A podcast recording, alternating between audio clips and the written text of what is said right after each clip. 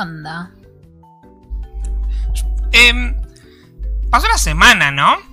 Pero No sé. siento que pasaron como tres. No sé por qué. Porque pasaron muchas cosas. Puede ser. Arrancando porque me bañé, me peiné y me saqué el pijama para hacer este programa. que eso te da. Teniendo en cuenta Hace que. mucho que no pasaba. teniendo te en cuenta que los últimos, no sé, 10 programas Sí. los hice en pijama, es todo un logro. Eso Claro. para valorar. Bueno, joya. Pero sí han pasado muchas cosas esta semana. Déjame hinchar. Sí. em, tantas que ya no me acuerdo de todas las que pasaron. Pero sí ha pasado de, de todo. Ya vamos a tener tiempo de repasar un poco todo lo que sucedió esta semana a lo largo del programa, seguramente. Así que, es más, ya voy a empezar a googlear, porque esto es, este programa se produce en vivo. Googleando en vivo. Así que... mm, nada, yo no... eh, Novedades. ¿De qué? ¿De qué? Eh, Mi casi, novedad es casi, que, es casi que estoy cansado de todo a esta altura. Que es normal en realidad. es algo que pasa todos los años, ¿no? Todos los años a esta altura es como ya estoy podrido. Eh, no estoy tan... O sea, estoy podrido, pero estoy en casa, lo cual es como... A veces es bueno, a veces no está tan bueno, pero estamos ahí en el... Como en el medio, en ¿no? el limbo. Sí. Y además, vos ya estás en las últimas en cuestiones laborales. Sí, sí y no. Y ese es el problema, que estamos como... Me estoy riendo de la gata que, que está como, por, como cazando algo y mueve el culo. Mientras que. Ah, es una tirita de cartón con la que estás jugando. Ah. Em, nada, está medio raro el tema. em, porque está como esta discusión de qué hacemos con los que se conectaron, los que no se conectaron. Eh, los aprobamos, no los aprobamos. eh, está como todo en esa, ¿no? Como que esa es la discusión. Em, algunos que te dicen, bueno, en 13 terminamos con los que más o menos aprobaron, o sea, 13 de noviembre, o en, en noviembre terminamos y después en diciembre seguimos con los que no se conectaron y... Para vos. Y a veces hay una bajada de línea medio como medio, bueno, aprobalos, pero... Y bueno, si no aprueban el año que viene van a tener que dar todo junto y no sé. Es- Para vos, ¿este año es sueño perdido para los chicos? Eh, no, no O necesariamente. sea, que hay que mandar a cagar a todos los que dicen los chicos no tienen clases hace ocho Obvio, meses. pero Hijos de puta. obvio que sí. Em, Sobre Lo todo que- porque yo te veo laburar acá como si estuvieras dando clases. Más que si estuvieras dando eh, yo creo que en donde se volvió más pesados en el tema de la corrección. Sobre todo porque a veces, y en este, y en este espíritu de, bueno, hay que contemplar toda la situación pandémica, recibís trabajos de marzo y tenés que aceptarlos y tenés que corregirlos. A mí no me jode tanto. Em, si veo que el trabajo está hecho por esa persona y no es una copia de alguien que ya lo hizo. Claro. Eh, es muy complicado el tema. Hay muchos que se ponen muy exquisitos. Y me parece que no es el momento de ser exquisitos con el tema de la nota. Tampoco, pero tampoco hay que dejar eh, que sea un viva la pepa. Bueno, probemos a todos. Porque ahí sí sería como, bueno, el pedo, ¿no? claro. Eh, el problema es que la forma de evaluación medio que no te deja como poner una gradación de decir, bueno, el que se saca 10 es que se saca 7. Es medio que van todos a la misma bolsa. Entonces, ahí también hay como un problema, ¿viste? Que... Pero bueno, eh, es muy complicado todo. Eh, supuestamente en diciembre se termina como este ciclo lectivo. El año que viene, o sea, si, si hicieron todo hasta ahora, terminan este año. El año que viene empezarán con el año siguiente. Si estuvieron colgados, el año que viene, bueno, tiene como instancias en febrero, marzo y abril, como para tratar de aprobar este año. que no es como una mesa, sino como que vos tenés que dar clases y dar trabajos. O sea, no sería una mesa, vos tenés que seguir dando clases. Y, eh, o sea, no es una evaluación de mesa de examen. Claro. Sino que vos tenés que hacer un trabajo con Claro, el es algo, un estudiante. pro- algo procesual. Claro. Eh, y si ningún. O sea, si no aprueba es porque no se conectó. O sea, si más o menos se preocupa, a la larga van a terminar aprobando. Y dentro de tu experiencia, esto es una entrevista, Félix, docente de provincia de Buenos Aires. Eh, dentro de tu experiencia, ¿qué porcentaje de tus estudiantes se conectó y cuál no? Mira, yo tengo las dos eh, trabajos en una escuela pública y en una escuela privada. En la escuela privada, diría un 60% se conectó. De ese 60%, la mitad estuvieron bien al día, están para probar seguro.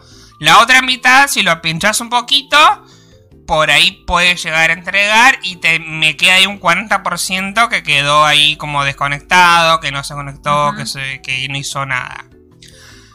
En la privada. En la pública eh, sería al revés, sería el 60% no se conectó y el 40% se conectó y de ese 40% un 10% está para probar y el resto está ahí como en un limbo de ¿qué hacemos, no? Porque aparte hay un tema ahí igual, ¿no? Porque vos en la pública tenés primerito. Encima tengo primero, Entonces, es como...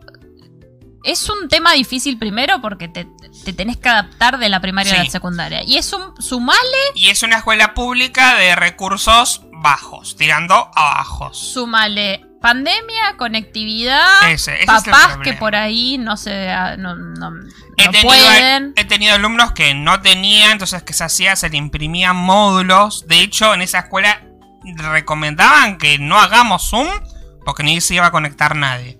Las veces que hubo Zoom en otros grados, de todo el curso se han conectado tres o cuatro. Claro, medio al pedo. Entonces es como, no hagan eso porque van a dejar un montón de gente afuera. Claro. Eh, entonces, bueno, en la, en la privada eh, se conectan más al Zoom. Y nos exigieron incluso que lo hagamos, ¿no?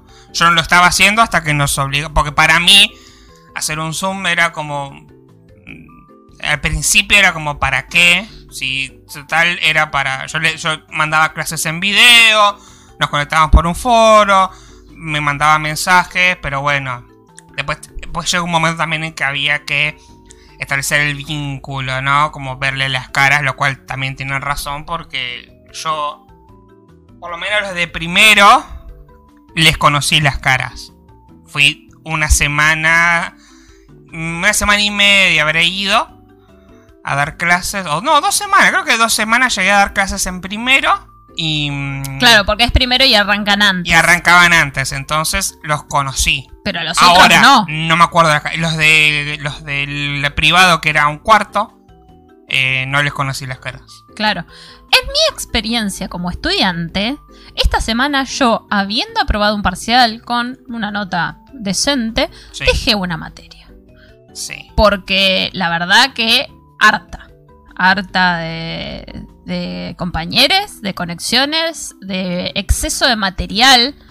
Porque, claro, como estás en tu casa tenés tiempo para leer.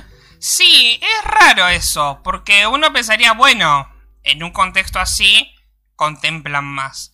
Y a veces contemplan más en el sentido, por ejemplo, yo también la materia que dejé, contemplaban un montón el tema de que, por ejemplo, el programa que tendría, por decirte un número, 100 textos, ese programa lo bajaron y tenía ahora 70 textos. Decís, wow, bajaron un montón los, eh, los textos que daban. Pero esa baja de texto no se traduce en el trabajo que haces en clase. Porque no es el mismo trabajo que haces en la presencialidad que haces a distancia. Claro. Y, por ejemplo, yo estoy haciendo una materia de promoción directa, o sea que no tiene final. Entonces, para justificar la, la- la asistencia, todas las semanas trabajos prácticos. Y no eran trabajos prácticos tontos, sino que eran trabajos prácticos de análisis, de lectura de un montón de textos, todas las semanas. Y encima del mismo tema y los textos medio repetitivos. Llega un punto de que otra vez tengo que hacer esto. Es un, la semana pasada un trabajo bastante parecido a este, otra vez lo mismo. Eh, Y es como que se vuelve agobiante. Porque. Sí, a mí me cansó. A vos, bueno, vos no sé Yo- si lo habías contado la otra vez que diste un, un parcial. Cuando lo entregaste, que al rato ya te habían puesto un trabajo nuevo. Claro. Y, a ver, el parcial se entregó un viernes a las 10 de la mañana. ¿Qué te cuesta esperar al lunes para colgar lo nuevo? ¿Por qué? Porque te dicen, no, hay tiempo, no es necesario entregarlo ahora. Pero mi cerebro ya sabe que está ahí. Claro. Entonces va a estar todo el fin de semana diciendo, uy, tengo que hacer esto. Ah, Uy, tengo que hacer algo esto. nuevo para hacer. Uy, tengo que leer porque tengo que hacer esto, porque si lo colgaron ahora debe ser difícil, debe ser largo, lo tengo que hacer. No lo hice. Era, era grupal y dije, le dije a mis compañeras, disculpen que las deje en banda, pero yo no quiero saber más nada con esta materia. No, no dejes, aprobaste el parcial, que, que ya falta nada, es un parcial más y ya está. No, es mucho más que un parcial más. Es tener la cabeza en eso. No, no, me cansé. Era o mi salud mental o una materia más o una materia menos. Total, ya a esta altura, con 32 años casi. No, y aparte, eh, sobre todo a nivel universitario, uno pretende, en la escuela, uno puede tratar de, bueno, bajamos un poco el nivel o suavizamos un poco el tema como para que, porque la escuela, si bien enseña, tiene una función social de, eh, de incluir y de tratar de sobrellevar el tema. Entonces, hay una doble función y como es obligatorio, vos no podés eh, tirarle trabajos por la cabeza y si no lo entrega, bueno, chao, jodete. Que la universidad sí puede hacer eso. Claro. Entonces, al nivel universitario, como te pueden exigir más, no les importa, ¿no? Pero a la vez, esa exigencia de trabajos prácticos a veces no se. mm, Este. no se traduce en. No sé, el profesor da clases o da explicaciones. A veces es simplemente tomaste PDF, léelo, haz el trabajo. Bueno, eso es lo que. Por eso dejé la materia. A mí me pasó, a mí me está pasando eso, que tengo una materia donde el profesor no le vi nunca la cara. Entonces ahí me acuerdo de lo que hice yo, ¿no? Que al principio, bueno, no- me veía en la cara en un avatar, no había dado clases virtuales. Pero al principio de la pandemia era todo raro, no sabíamos qué iba a pasar. Ahora, eh, una vez que se estableció que esto iba a ser así, bueno, ahí sí empecé a dar clases virtuales. eh, hablo con los chicos. ca- no, no es toda la semana, pero cada 15 días los- nos vemos, charlamos, hablamos. Hay un espacio. Porque El tema es cuando vos abandonado. ves una fotito que te suben trabajos, trabajos, trabajos, y es como, y vos mandás a, a- a alguien, a un ente que está ahí, y mis compañeros me dicen, ah, es un bot. ¿No?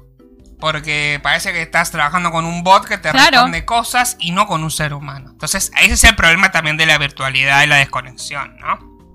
Una de mis clases teóricas, y espero que no esté escuchando nadie, que lo dudo igual, pero una de mis clases teóricas No fue... está escuchando a nadie, así que si es por eso.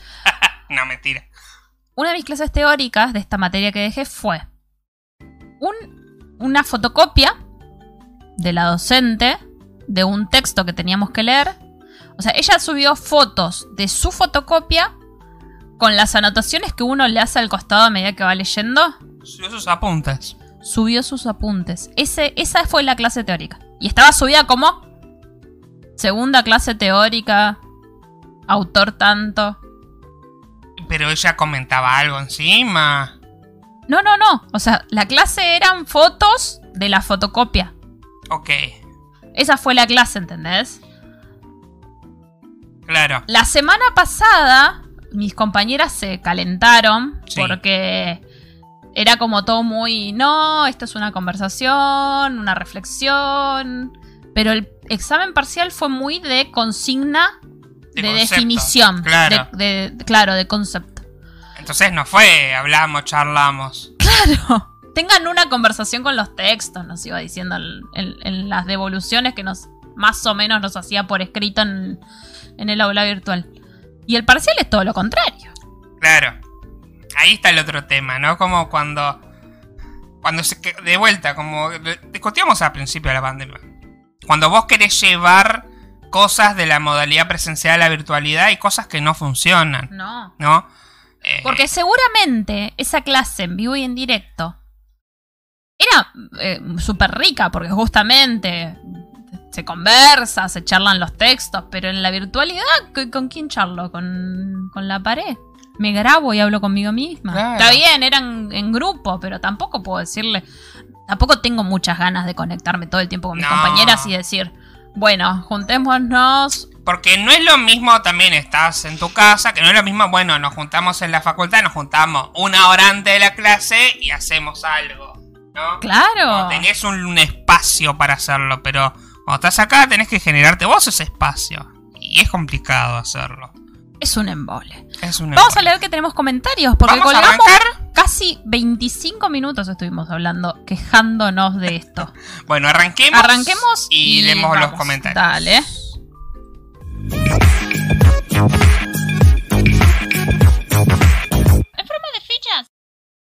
Me quemé con el mate. Buenos días, buenas tardes y buenas noches. Mi nombre es Sabrina. Y yo soy Félix el boludo que se quemó con el mate. Esto es En Forma de Fichas, episodio número 71.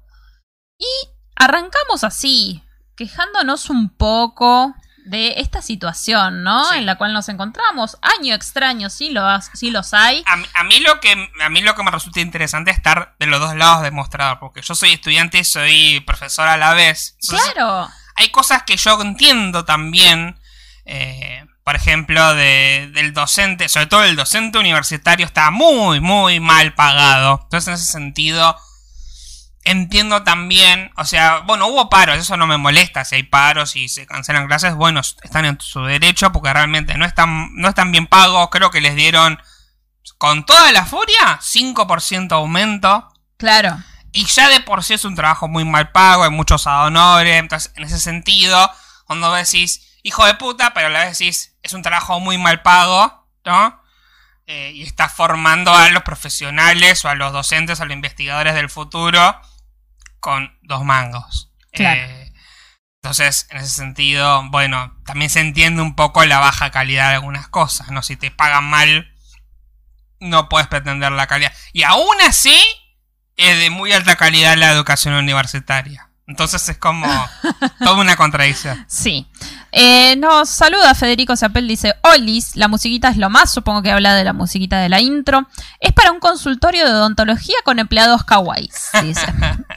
y nos siempre. saluda Flor Lencinas, nos dice, Olis, ¿cómo están? Un- la compañera de la amiga de Rory no corregía la tarea de las chicas, es docente de primaria. Sí, eso también sucede. A mí, a mí me ha pasado, yo he entregado cosas en este cuatrimestre que si están bien o están mal, aún no lo sé. Claro. No, yo trato de, de, de- de cuando doy una tarea nueva eh, que sea con la, la devolución de la tarea anterior, por lo menos, ¿no? Porque aparte si no también yo me acumulo cosas pues para corregir entonces. Claro. Pero porque también vos lo sos hago responsable y corregís. Sí, sí, sí, sí. Ese es el tema. Pero sí, es complicado. Es com- esto es muy complicado. Eh, realmente, ojalá que salga la vacuna y que podamos volver todos a una aula. Y Yo, esta semana que pasó el sábado pasado, sí. eh, fuimos a hacer mandados. Era nuestro aniversario, dijimos vamos a comer algo rico y fuimos a hacer mandados. Y mm, entramos a un supermercado grande. Hacía muchísimo tiempo que no entraba en un supermercado grande porque quien hace los mandados grandes es Félix. Claro. Em, no, no fue una compra grande, sino simplemente pasábamos por ahí y paramos. No fue el supermercado donde yo trabajo, otro, de otra marca. Y cuando entré y llegué a la caja, fue un... qué ganas de ir a trabajar. Cosa que jamás pensé que iba a decir Claro. con tantas ganas y tan sinceramente, porque a mí me gusta mi trabajo, yo me divierto mucho en el súper Sí. y la paso bien, mis compañeros son lo más, etcétera, etcétera, etcétera, pero bueno, uno no le gusta mucho trabajar tampoco, ¿no? No, obvio. Uno trabaja porque tiene que, Tiene que trabajar. trabajar. Hay trabajos que le gustan más, trabajos que te gustan menos. O hay cosas del trabajo que te gustan más, que te gustan menos. Pero Claro. Y fue un, qué ganas de volver al súper que tengo. claro. fue esa la sensación. Con COVID y todo. No sé si, o O, sea, volver cuando ya haya pasado todo. yo tengo ganas de volver a trabajar. O sea, si te dicen la semana que viene tienes que volver a trabajar, vas. Yo volvería, sí, Claro. pero tengo miedo. Obvio, sí. Eh, Es Eh. un trabajo de riesgo, pero tomarías el riesgo igual. Le venimos gambeteando al COVID hace siete meses como unos campeones. Sí, pero porque estamos acá dentro todo el porque tiempo. estamos todo el tiempo acá adentro. O sea, sería un, un tema. Eh, conozco gente eh, que ha estado de licencia, se ha agarrado COVID y ha vuelto a trabajar. Claro. Con este tema de que supuestamente. Sos inmune por sos tres inmune. meses. Pero igual, es como medio. Sí. Sí, sí. Es medio incomprobable todavía Por el tema de la inmunidad. a- si aparece Uge de canal mitocondria en algún momento, le vamos a preguntar. Claro. Eh, dice Flor, yo tengo la experiencia de las dos universidades, privada y pública. ¿Y cómo es esa experiencia? Contanos, contámonos cómo es que te, que te trata. Claro. Eh. Em, me olvidé qué iba a decir. Em, Pero bueno, sí es, re- es real. Yo lo que extraño es, el, el otro día me pregunta un compañero de laburo que justo me saludó eh, y me decía, ¿cómo estás? Un poco cansada, le dije, pero extraño, extraño ver gente salir de mi casa sin tener que estar pensando en todo el tiempo que el barbijo... Bueno, el barbijo ya me acostumbré, no me molesta tanto. no me molesta tanto a mí el barbijo tampoco. sino el, Em. el hecho de no, no poder salir y decir, che, libremente, che, vamos a mm, sentarnos a un café a pelotudear dos Sí. horas. Sí. Che, vamos a la costa a sentarnos a pelotudear dos horas. Eh, uh, mira, está tal en la plaza. ¿Vamos a Claro. tomar unos mates? Sí. Eso sí. extraño, ese, es- esa huevada, ¿no? Sí. De, de la improvisación. Yo creo que en algún momento. Hoy salimos, fuimos a caminar, fuimos al, al Parque Camet. Necesitábamos airearnos un poco. Había gente. Y no, o sea, hay poca gente en este momento del año. Yo creo que en esta época, con un día soleado como el que hubo hoy, yo iría un rato a tomar, a sentarme en el pastito a tomar mate. Obviamente nosotros dos solos. Y, si, y hacemos, no sé, pongo una reja alrededor mío.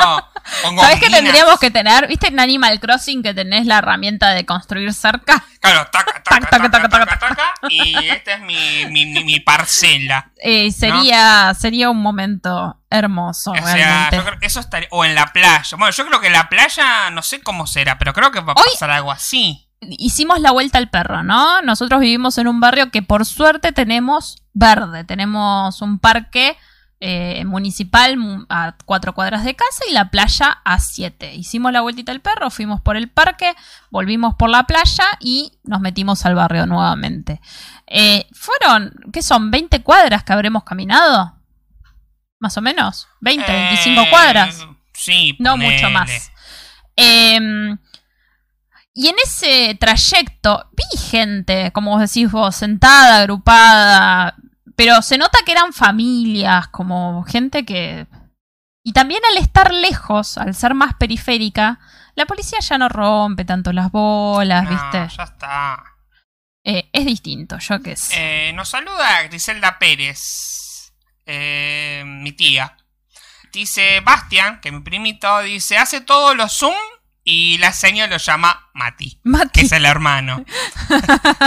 sí, me contaron que aparte se enoja, como que el- el- y, y sí, es un bajón igual que te... A mí no me pasó, soy el mayor, ¿no?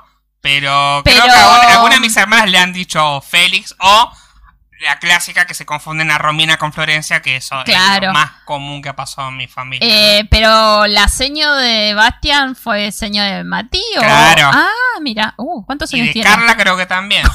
¿Cuántos años tiene la seño? y no sé. Bueno, igual son chicos que tienen Son 20, jóvenes, 20 sí, años. Sí, Matías debe tener... Claro, sí, no, está bien. 15 años atrás debe tener nuestra edad la si lo Sí, pensás. po- ponele que tenga cuarenta y pico. Claro, no, sí. está bien, Sí. está bien, es joven. Sí, no, yo Eh. pensando, porque claro, los chicos no son tan, tan viejos como nosotros. Claro.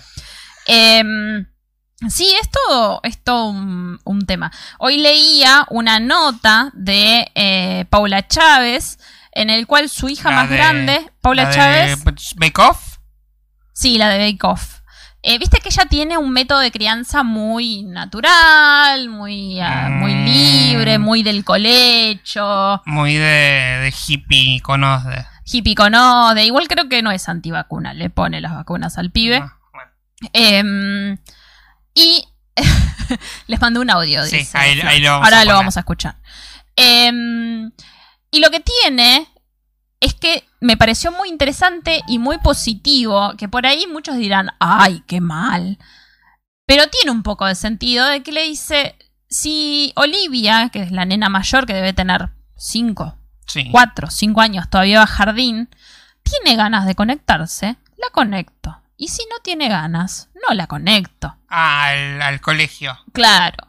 Eh, yo las veo, la veo a mi primita, que tiene 4 o 5 años, y tiene que hacer actividades, y que tiene que pintar, y que tiene que hacer, la vez pasada tuvo que hacer un pan, que tiene que hacer esto, que tiene que hacer... Claro, y es mucha actividad para, para las chiques. Y llega un momento que son tan chiquitos que se cansan. Cuando es la primaria, cuando es la secundaria, es otra responsabilidad. Pero en el jardín de infantes medio como que...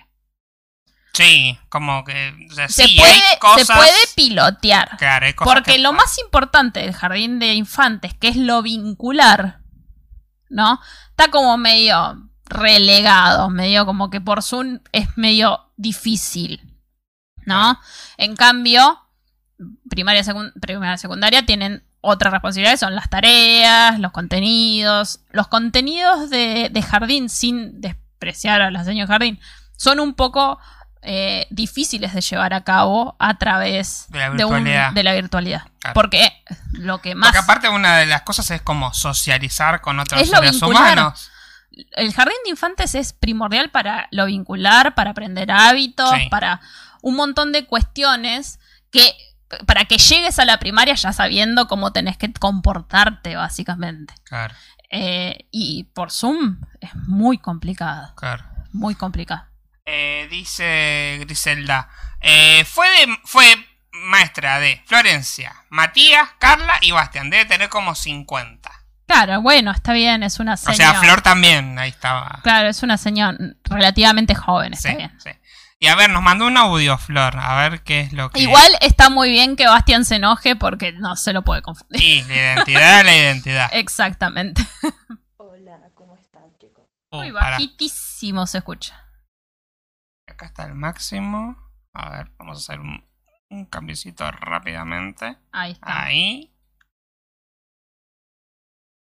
Mientras tanto, Ahí. ahí vamos, dale. A ver. Hola, ¿cómo están chicos? Eh, miren, yo estoy en la Universidad de Seiza y se pusieron... Habló bajo ella, ¿eh? Eh, por lo menos en la medida que yo estoy cursando, el profesor es bastante tranquilo, pero tengo mis compañeras que, por ejemplo, a la hora de rendir un parcial, tienen que conectarse al Zoom o al Meet, cualquiera de las dos, y tienen que tener la cámara prendida y el micrófono prendido. Claro.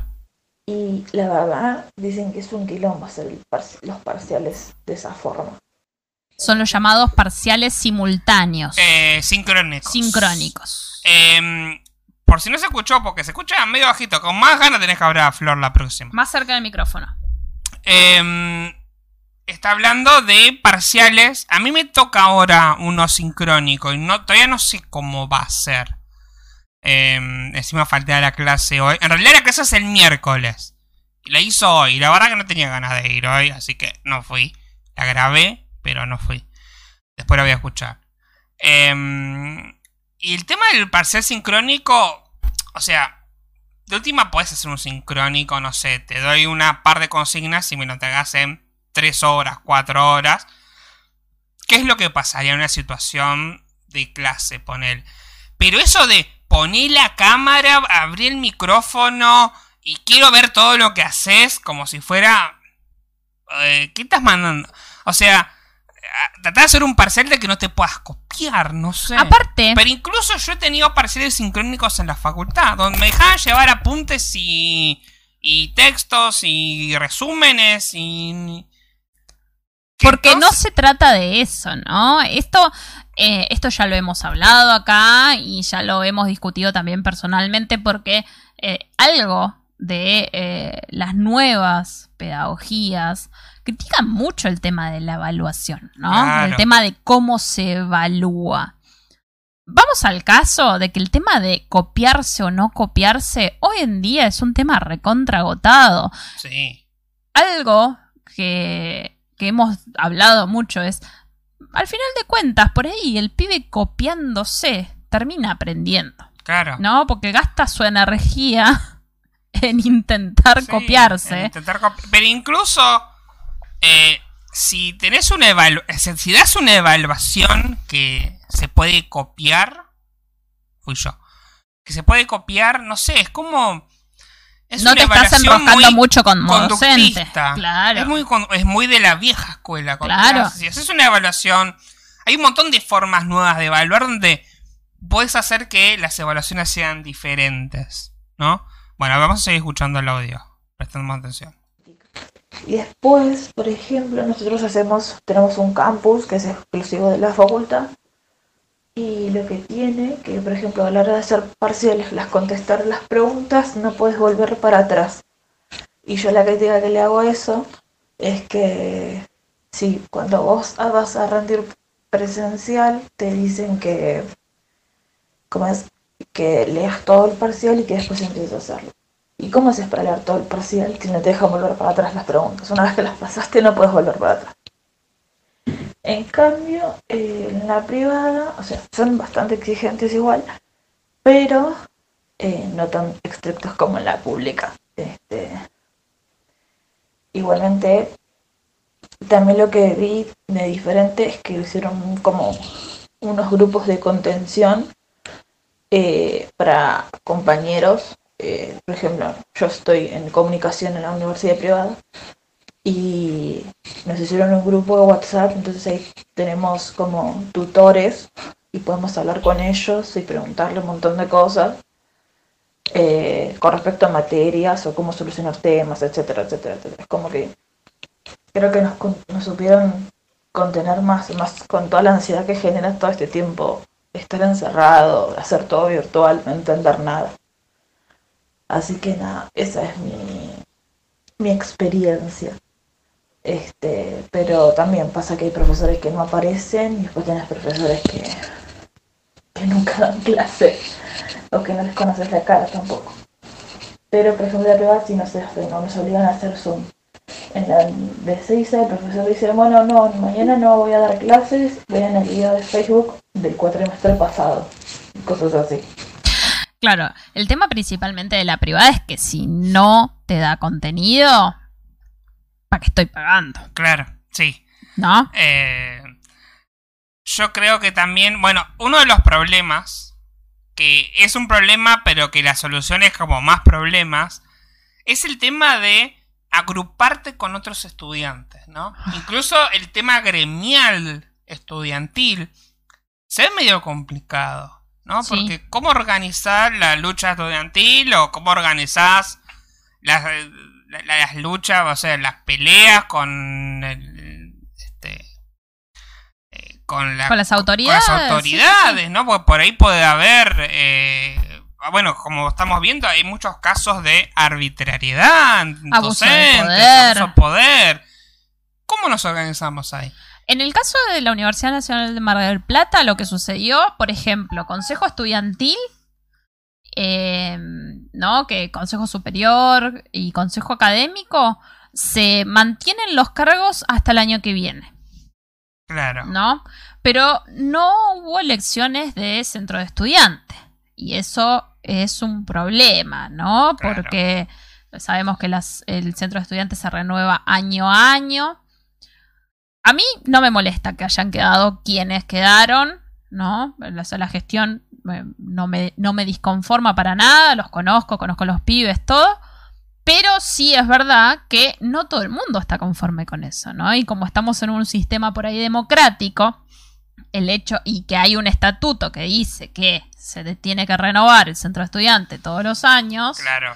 existe ahí también un tema como medio Sí, ah, sí. ustedes no quieren llamar a elecciones. Sí, pero ¿cómo hacemos para votar, amigue? Claro. Si no podemos ir a la universidad a votar, sobre todo teniendo en cuenta cómo son las elecciones en humanidades, que hay creo que 13 carreras al día de hoy. Votemos por correo como en Estados Unidos. Claro, pero eso es un gastadero de plata que creo que la universidad no Bueno, puede claro, ese sustentar, es el ¿no? problema. Claro.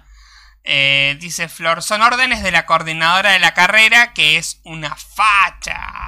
Claro. Em, bueno, el, el tema de grupo WhatsApp a veces te ayuda y a veces es. Y a veces yo estoy en un grupo WhatsApp y mis compañeros es como. Son buena onda, pero hay veces que los cagaría trompada. Porque.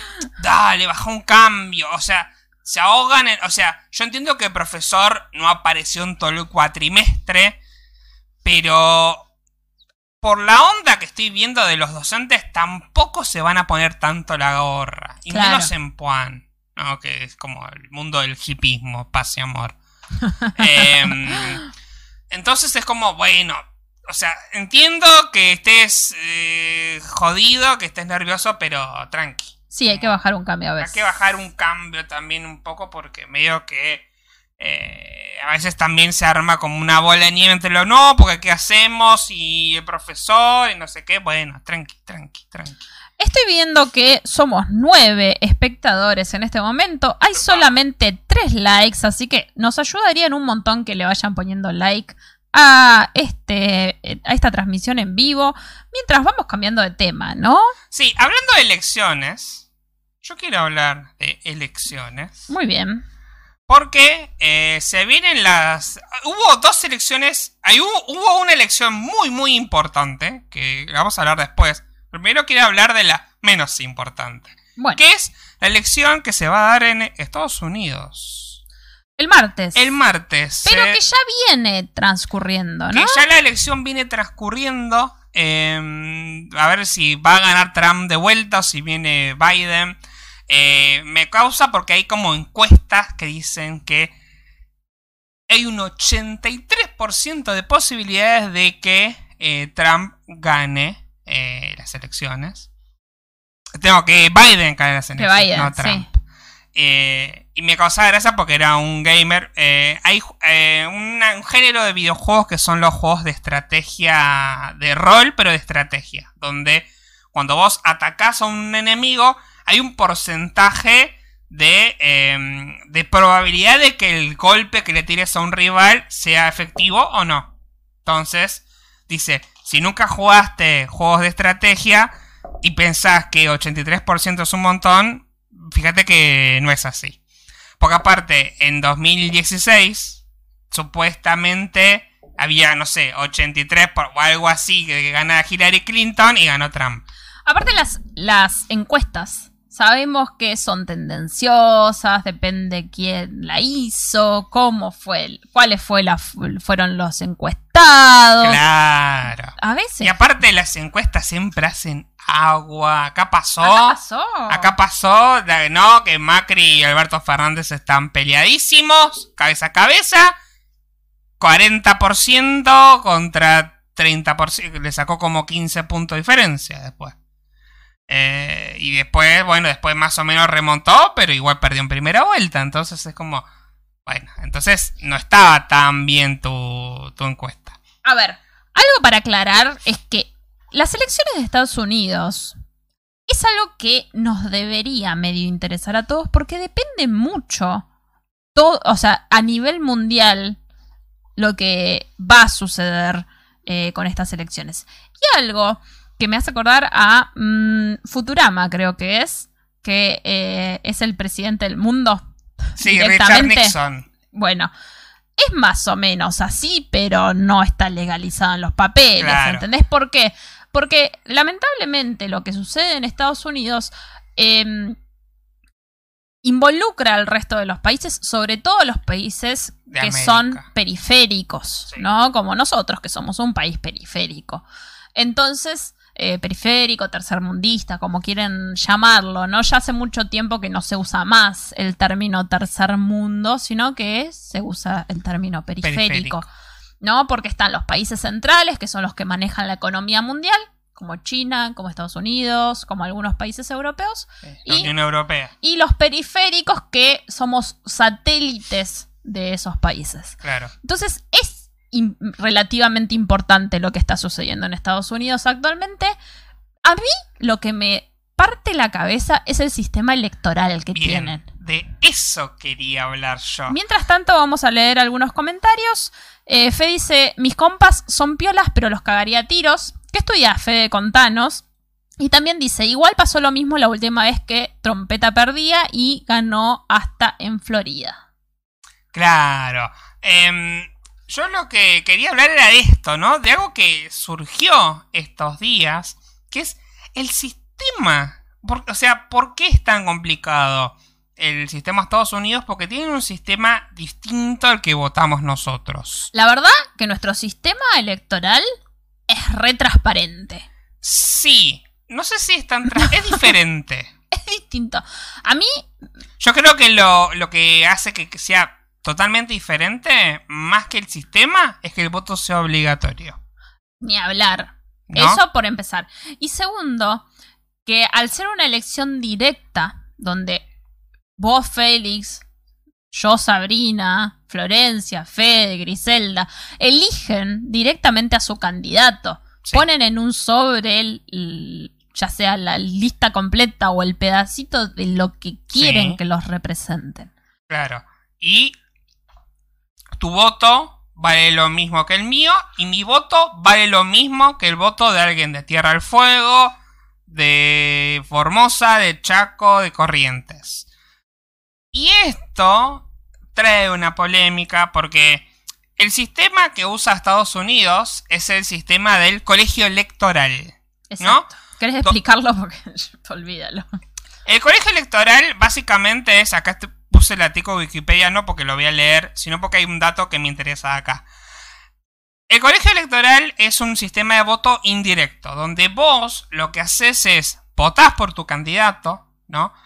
Pero no es que tu voto vale uno y que se va contando con los demás, sino que em, tu región, tu estado, ¿sí? Em, lo voy a explicar con cómo era acá, porque ese sistema lo tuvimos acá hasta 1994. Cuando 1994, cambia la constitución. cuando se reforma la constitución, pasamos al sistema que tenemos ahora. O sea que el sistema que tenemos ahora no es tan viejo. No. Siempre fue como el de Estados Unidos, el nuestro.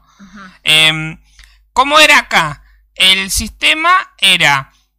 Acá tengo una nota que es del 2011, que fue de cuando Cristina ganó las elecciones con el 54%, donde acá un doctor en ciencia política llamado Daniel Gatas dice que hay que volver al colegio electoral. ¿No? O sea, usar un sistema como el de Estados Me voy Unidos. a poner una tricota porque tengo un frío. Dale. Entonces, escucho, ¿eh? Dale. Entonces dice. em,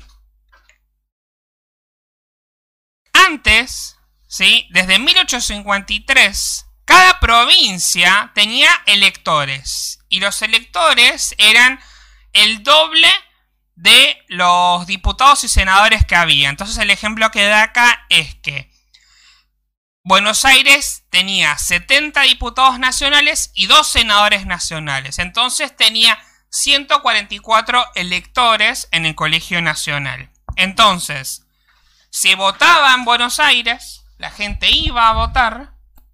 Dijiste tricota, vieja.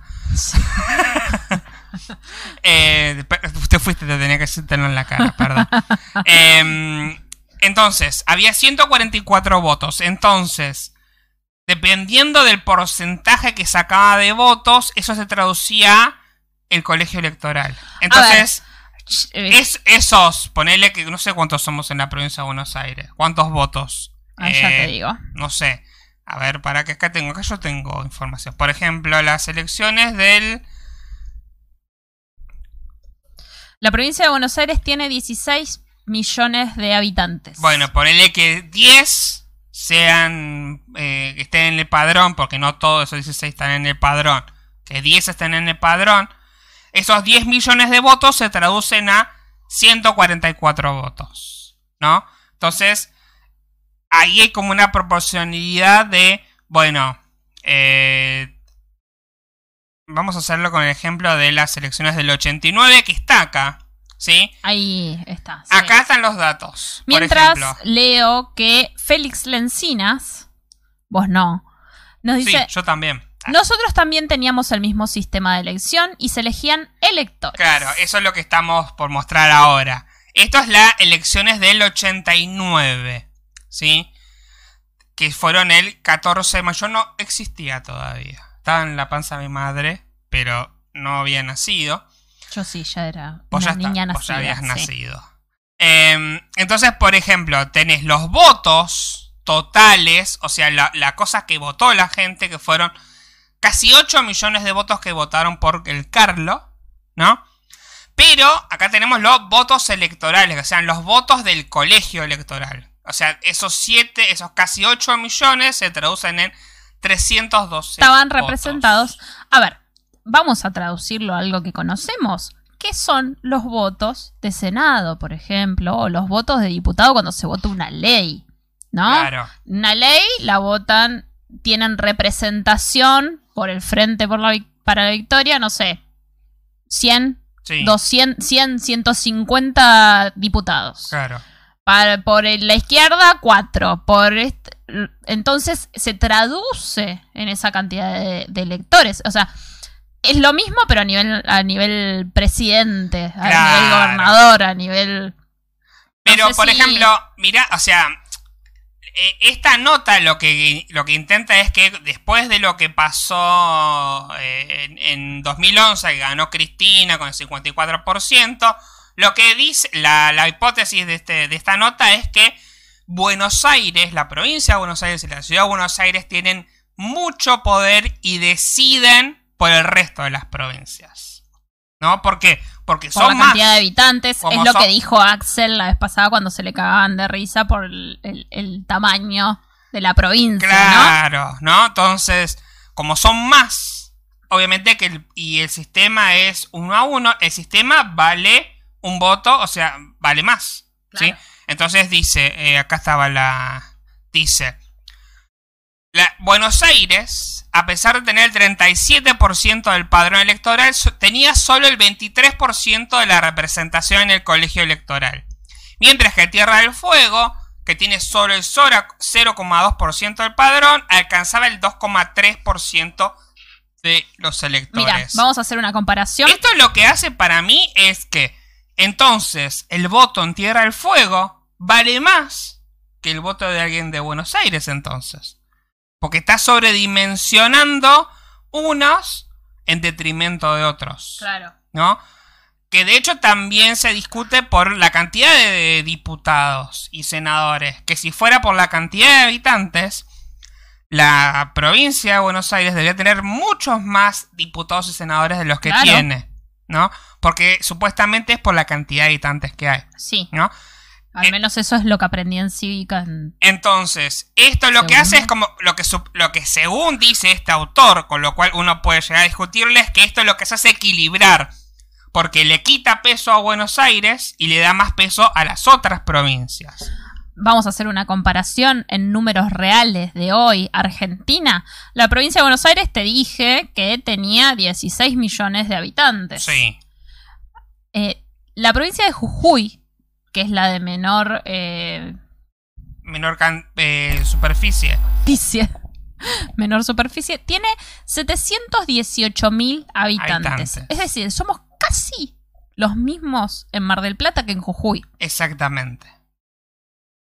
¿Entendés? Entonces ahí hay una diferencia. El peso es. Y por eso también hay estados en Estados Unidos que tienen más peso electoral y que están poniendo todas las fichas en esos lugares. Claro, porque encima lo que pasa, me parece que este sistema, que acá nadie lo, lo explica, pero me parece que acá lo que sucede es que es proporcional la cantidad de votos en el colegio electoral. Por ejemplo, si, bueno, en la si- provincia de Buenos Aires, ponele que el justicialismo saca el 50% y el radicalismo había sacado el 20%, más o menos la proporción se mantiene en votos.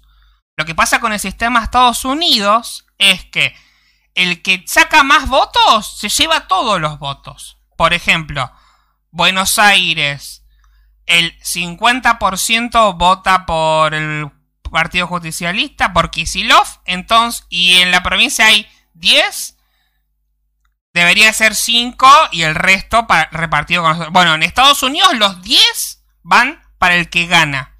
Entonces lo que hace es como sacarte, eh, o sea... Sí, te saca posibilidad. no, no es proporcional con lo que se vota, ¿no? Lo que vota la gente no es proporcional con el resultado. Claro. Entonces, este sistema lo que provoca, que es lo que me interesaba de, de, de este artículo de Wikipedia, que dice, las mayorías que se forman en el colegio electoral no coinciden exactamente con las mayorías formadas para el voto de los ciudadanos, ¿no?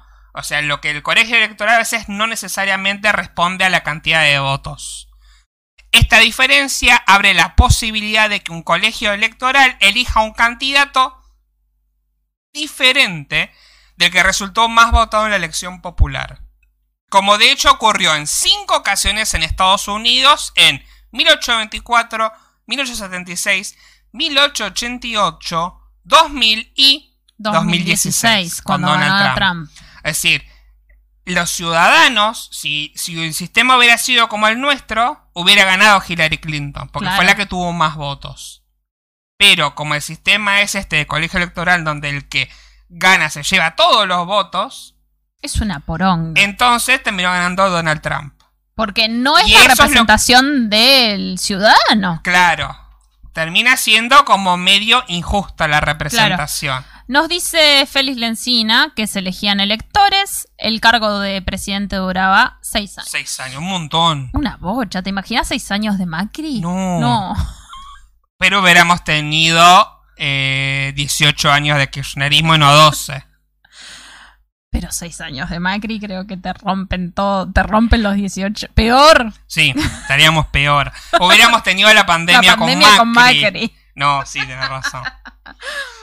Em, a ver, Así que, mm, o sea, es complicado. O sea, en ese sentido. eh, y además, encima, el voto en Estados Unidos no es obligatorio. Tenés como que reenroscarte para ir a votar. acá siempre fue obligatorio, ¿no? Sí, siempre fue obligatorio. Por lo menos de las leyes en Peña, siempre fue obligatorio, secreto, ¿no?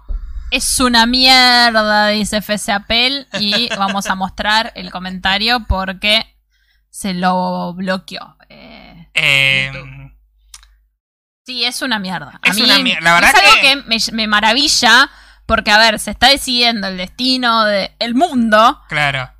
con un Con un sistema sistema- electoral poronga. Aparte, el otro problema es que si sos negro, si sos pobre, el sistema te pone muchas más trabas para que votes, te pone más requisitos. Partamos de la base Es que un las sistema elecciones de voto calificado, que es lo que acá siempre es como el, el, el fetiche de cuando cada vez que gana el peronismo, oh, hay que Ah. poner voto calificado porque votan todos todos negros. Entonces, claro, es una es para esa gente es una paja que el voto de un campesino, de un trabajador, valga lo mismo que el de un millonario que tiene tres islas Caimán, no sé. partamos de la base que las elecciones en Estados Unidos son los, los días martes. Es el martes de algún momento de octubre o de noviembre. De noviembre. Entonces, ¿por qué es así? A ver, cuando se dicta la constitución en Estados Unidos, y esto lo escuché en eh, eh, Futurock, Sí. ¿sí? que lo explicó muy bien eh, Juan Manuel Carr, que me encanta cómo explica la política internacional, es especialista en, en política internacional. Él dice, cuando se crea el sistema electoral en Estados Unidos, el domingo era sagrado porque había que ir a misa. Claro. Entonces, no se podía votar un domingo. El lunes no se podía por algo religioso tampoco. Entonces, lo hacemos el martes. Claro. Y eso lo que le quita es la posibilidad al laburante de ir a votar. A votar, porque ¿Por claro, qué? porque no es obligatorio. Porque no es obligatorio. Entonces, si vos estás trabajando para ir a votar, tenés que eh, Pedir del día. pedirte el día porque las colas para ir a votar hoy, en el 2020, son eternas. Sí. Vi un video de eh, un- una persona que en un barrio bajo de un estado, no sé qué estado era, pero era un barrio de negros, eran cuadras y cuadras y cuadras de fila para votar. Por lo tanto, traducilo eso a un laburante. Que generalmente los horarios de laburo en Estados Unidos son de 9 de la mañana a 5 de la tarde, Claro. horario de oficina. Traducilo a un laburante. No Sí, llegas. no, no llegas. Traducilo a un empleado de una cadena de comida rápida que tiene el turno tarde. Se- bueno, dice, quiero votar. Me voy a hacer la fila a las 6 de la mañana. Ya hay gente. Entro a trabajar a las 3 de la tarde. No llego. Y nosotros nos quejamos acá cuando hay un poco de fila a veces en las elecciones. Nosotros votamos el domingo. Es casi feriado Sí. el día de las elecciones. No es feriado, pero por muy poquito. Sí. A mí me tocó votar el año pasado laburando en el súper 8 horas. No tuve ningún problema para ir a votar porque era domingo. Entonces, Sí, vas temprano. voy fui temprano. O sea, hay muchas, muchas limitaciones para el laburante. Hablando de eso, el otro día habíamos leído, no creo si lo contamos acá. Para voy a leer unos comentarios antes. Dale. Eh, dice Federico Zapel, ¡ja! Seis años con Macri, no, ¿se imaginan eso? Y Griselda dice, no, estaríamos, no estaríamos si estuviera Macri. No No, estaríamos. no, estaríamos to- todos muertos. Sí. Eh, dice Federico que de hecho creo que ni siquiera los ciudadanos nacionalizados tienen derecho al voto. Sí, eso probablemente eh, ocurra así.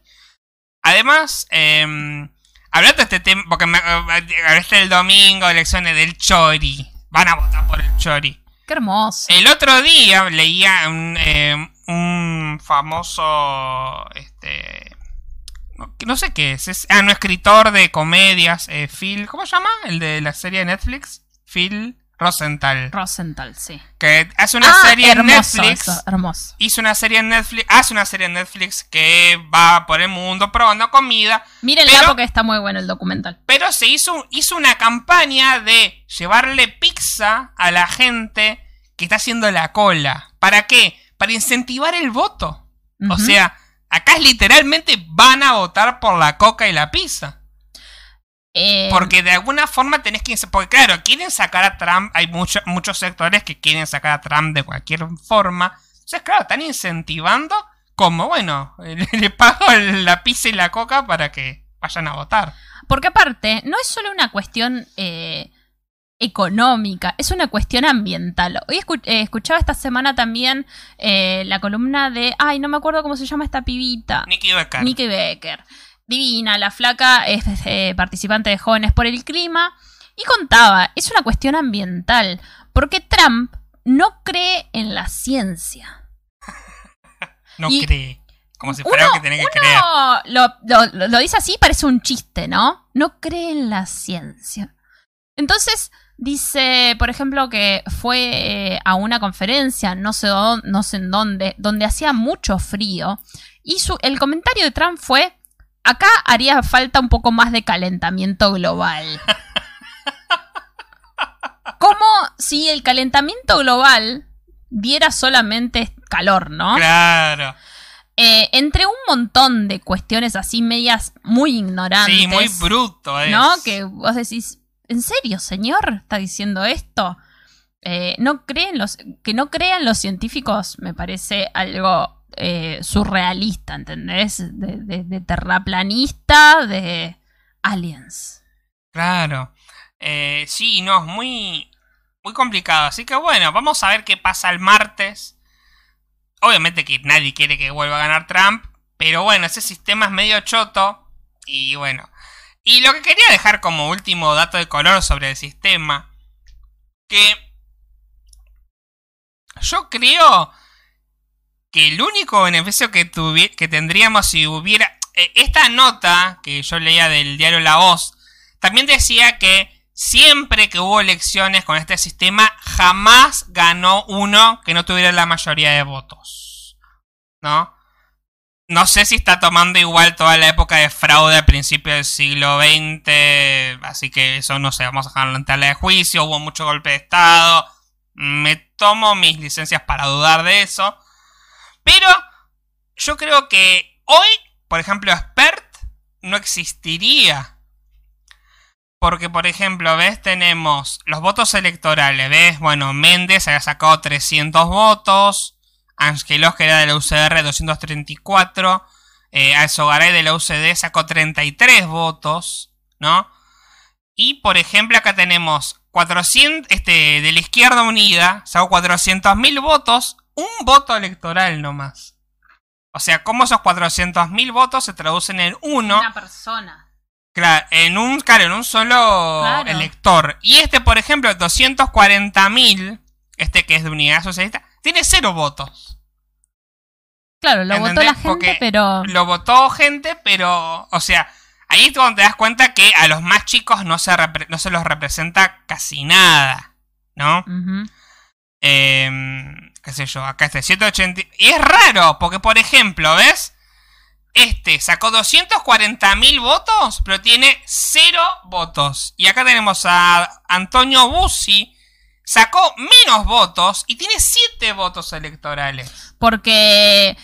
Viste que. Porque es como regional, ¿viste? Entonces, Claro, como- no, y ahí aparte- es cuando ves la, la- la injusticia también del sistema. Y un tema también de, de- de- de- del, del chicaneo, la- del chanchullo, del arreglo, del por atrás. Debe, debe haber habido mucho de eso, ¿no? De Calculo la rosca sí. política, ¿no? La llamada rosca. Dentro de ese colegio electoral, Porque me imagino. Eso lo vemos mucho cuando se, se elige una ley, ¿no? Una ley importante de la rosca de eh, tal se fue al despacho de tal otro y, y hay rosca por acá y fíjense que hay un cierto sector que no quiere bajar al, a- al recinto y fíjense que eh, se acaban de meter eh, tal sector con tal otro a, a hacer sus roscas políticas. Imagínate en ese momento.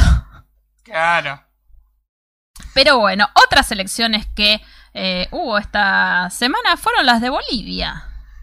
No, esas fueron. Fue- No, esa fue la otra La semana. Las que hubo fueron las de Chile. Las de Chile. Por eh, que fue en realidad un Igual, plebiscito. Sí, sigo diciendo que son las menos importantes porque la mejor elección, vamos a verla ahora después de hablar de Chile. Eh, igual dice Federico, es un asco lo que hizo Peluquín con el ambiente ahí. Hizo mierda el ecosistema. Sí, ya se está haciendo mierda hace rato igual. Em, pero bueno. Em, lo de Chile también fue muy impresionante, ¿no? Porque fue como... Como en un año cambió rotundamente eh, el ¿Cómo fragor, ¿no? Sí, sí, cómo fue una lucha que avanzó, digamos, ¿no? Cómo empezó como un reclamo por el aumento del subte y cómo derivó, bueno, en esto, ¿no? Que es el primer paso igual recién, ¿no? Que es, bueno, vamos a reformar esta constitución que la hizo un dictador y está hace un montón de años acá, Sí. ¿no? Em, nada, fue un buen momento. Eh, ¿cu- o ¿Cuánto ganó? Eso no me acuerdo. 78%. 78 por un montón, un montón Sí, fue lo que sacó. El plebiscito lo que pedía era cambiar o no la constitución. Claro. Era por sí o por no. por no. Exactamente. Entonces, ganó el sí, obviamente. Lo cual es súper importante porque van a ganar derechos. Así sean mínimos, sí, teniendo en cuenta cómo es eh, el sistema general en Chile, que tienen, tienen un sistema bastante restrictivo en un montón de cosas, Sí. ¿no? Eh, en cuestiones de jubilación, en cuestiones de educación, en cuestiones de salud, en cuestiones de eh, salarios. Son recontras restrictivos, entonces es súper importante que esto esté sucediendo. Bien. Y la última elección, ¿de cuál querés hablar? Es la elección más importante. A ver. Ah, qué tarado. En la- aparte de ganamos. Ganamos. Lo, lo- lo dijo hoy Malena Pichot. ¡Ganamos, vieja! ¡No importa! No importa que sea una mierda. una mierda, ¿no? Eh, hoy, más hoy o ayer fue. Ayer, Ayer fue. sí. Eh, ayer, en la pantalla. página Taste Atlas, que es una página que es, eh, es un atlas de comida mundial, ¿no?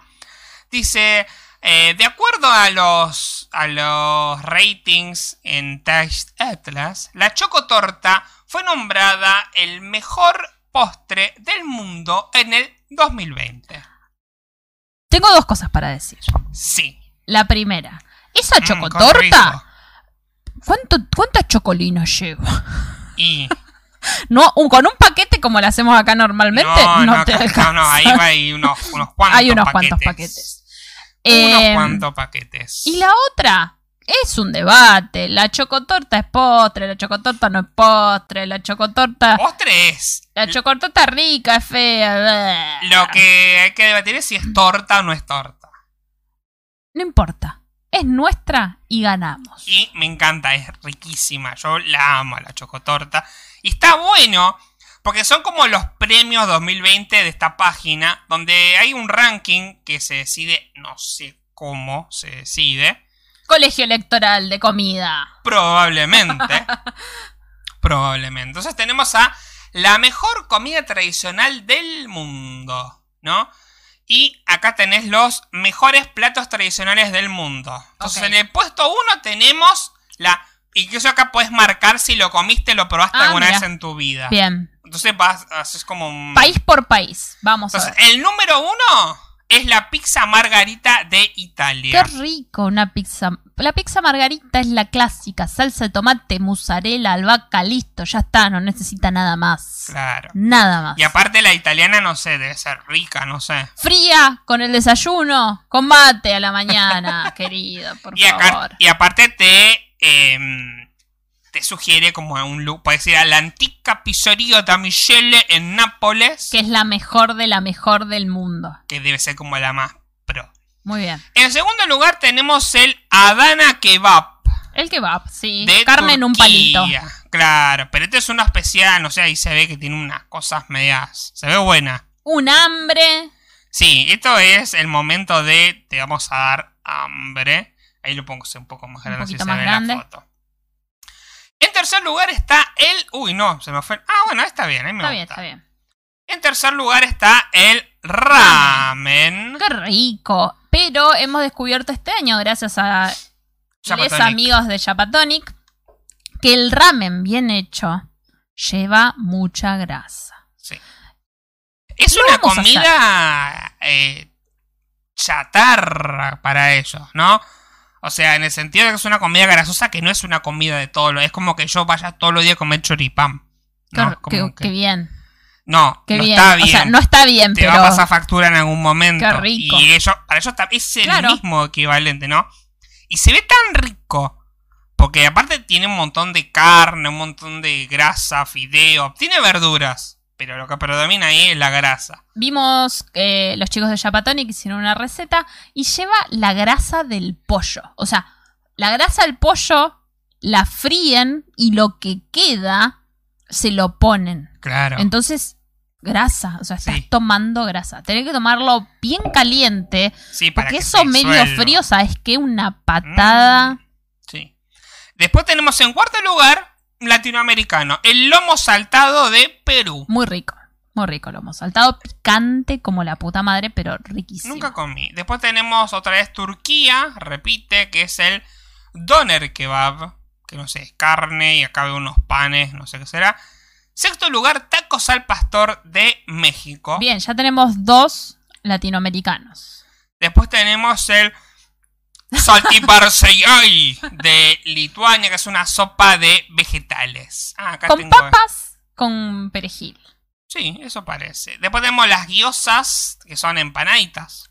Eh, Qué rico. Yo el otro día hice un intento. Sí, ¿Te estaban acordás? ricas. Estaban ricas, zafaban. Vuelve a aparecer México con la cochinita pibil. Que es también algo que se Carne de cerdo en una tortilla. Sí. Después tenemos el sarma de Turquía, que es un plato de, ¿Sabes qué es eso? de carne. Me parece que es niños envueltos. Lo que nosotros le llamamos niños Ah, envueltos. puede ser. Después tenemos un plato de arroz que es dolma de Turquía, miros de Grecia, risotto a la milanesa. El risotto de la marengo. Sí, de Italia, eh, arroz de marisco de Portugal y las... ¡Oh, ¡Oh, qué rico! rico! Una lasaña a la boloñesa de Italia. Hay más, ¿no?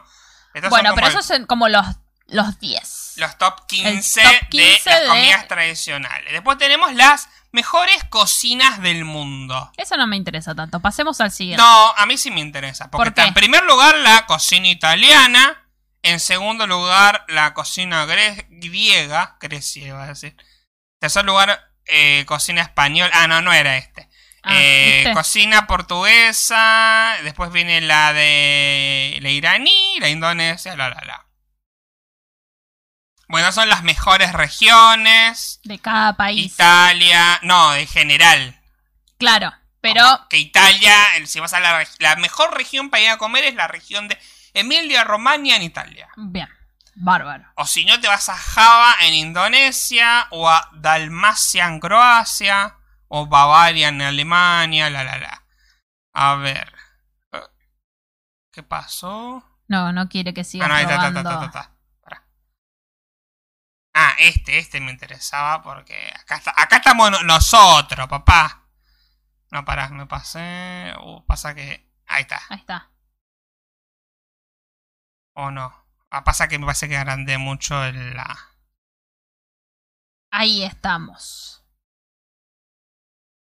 Acá.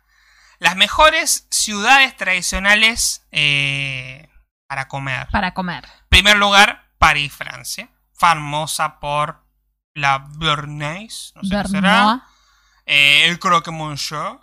Creo Boucher que de monsieur. Noël. Macarones y baguette. Macaron y baguette. Eh, después, en segundo lugar, Roma. que- conocido por la pasta carbonara, bucatini, fettuccini, rigatoni. Tercer Pasta. lugar, Argentina, papá. La tierra del Diego Messi, el papa. Eh, famosa por faina, dulce de leche, milanesa napolitana. Eh, la verdad que eh, sí, milanesa napolitana merece estar ahí arriba.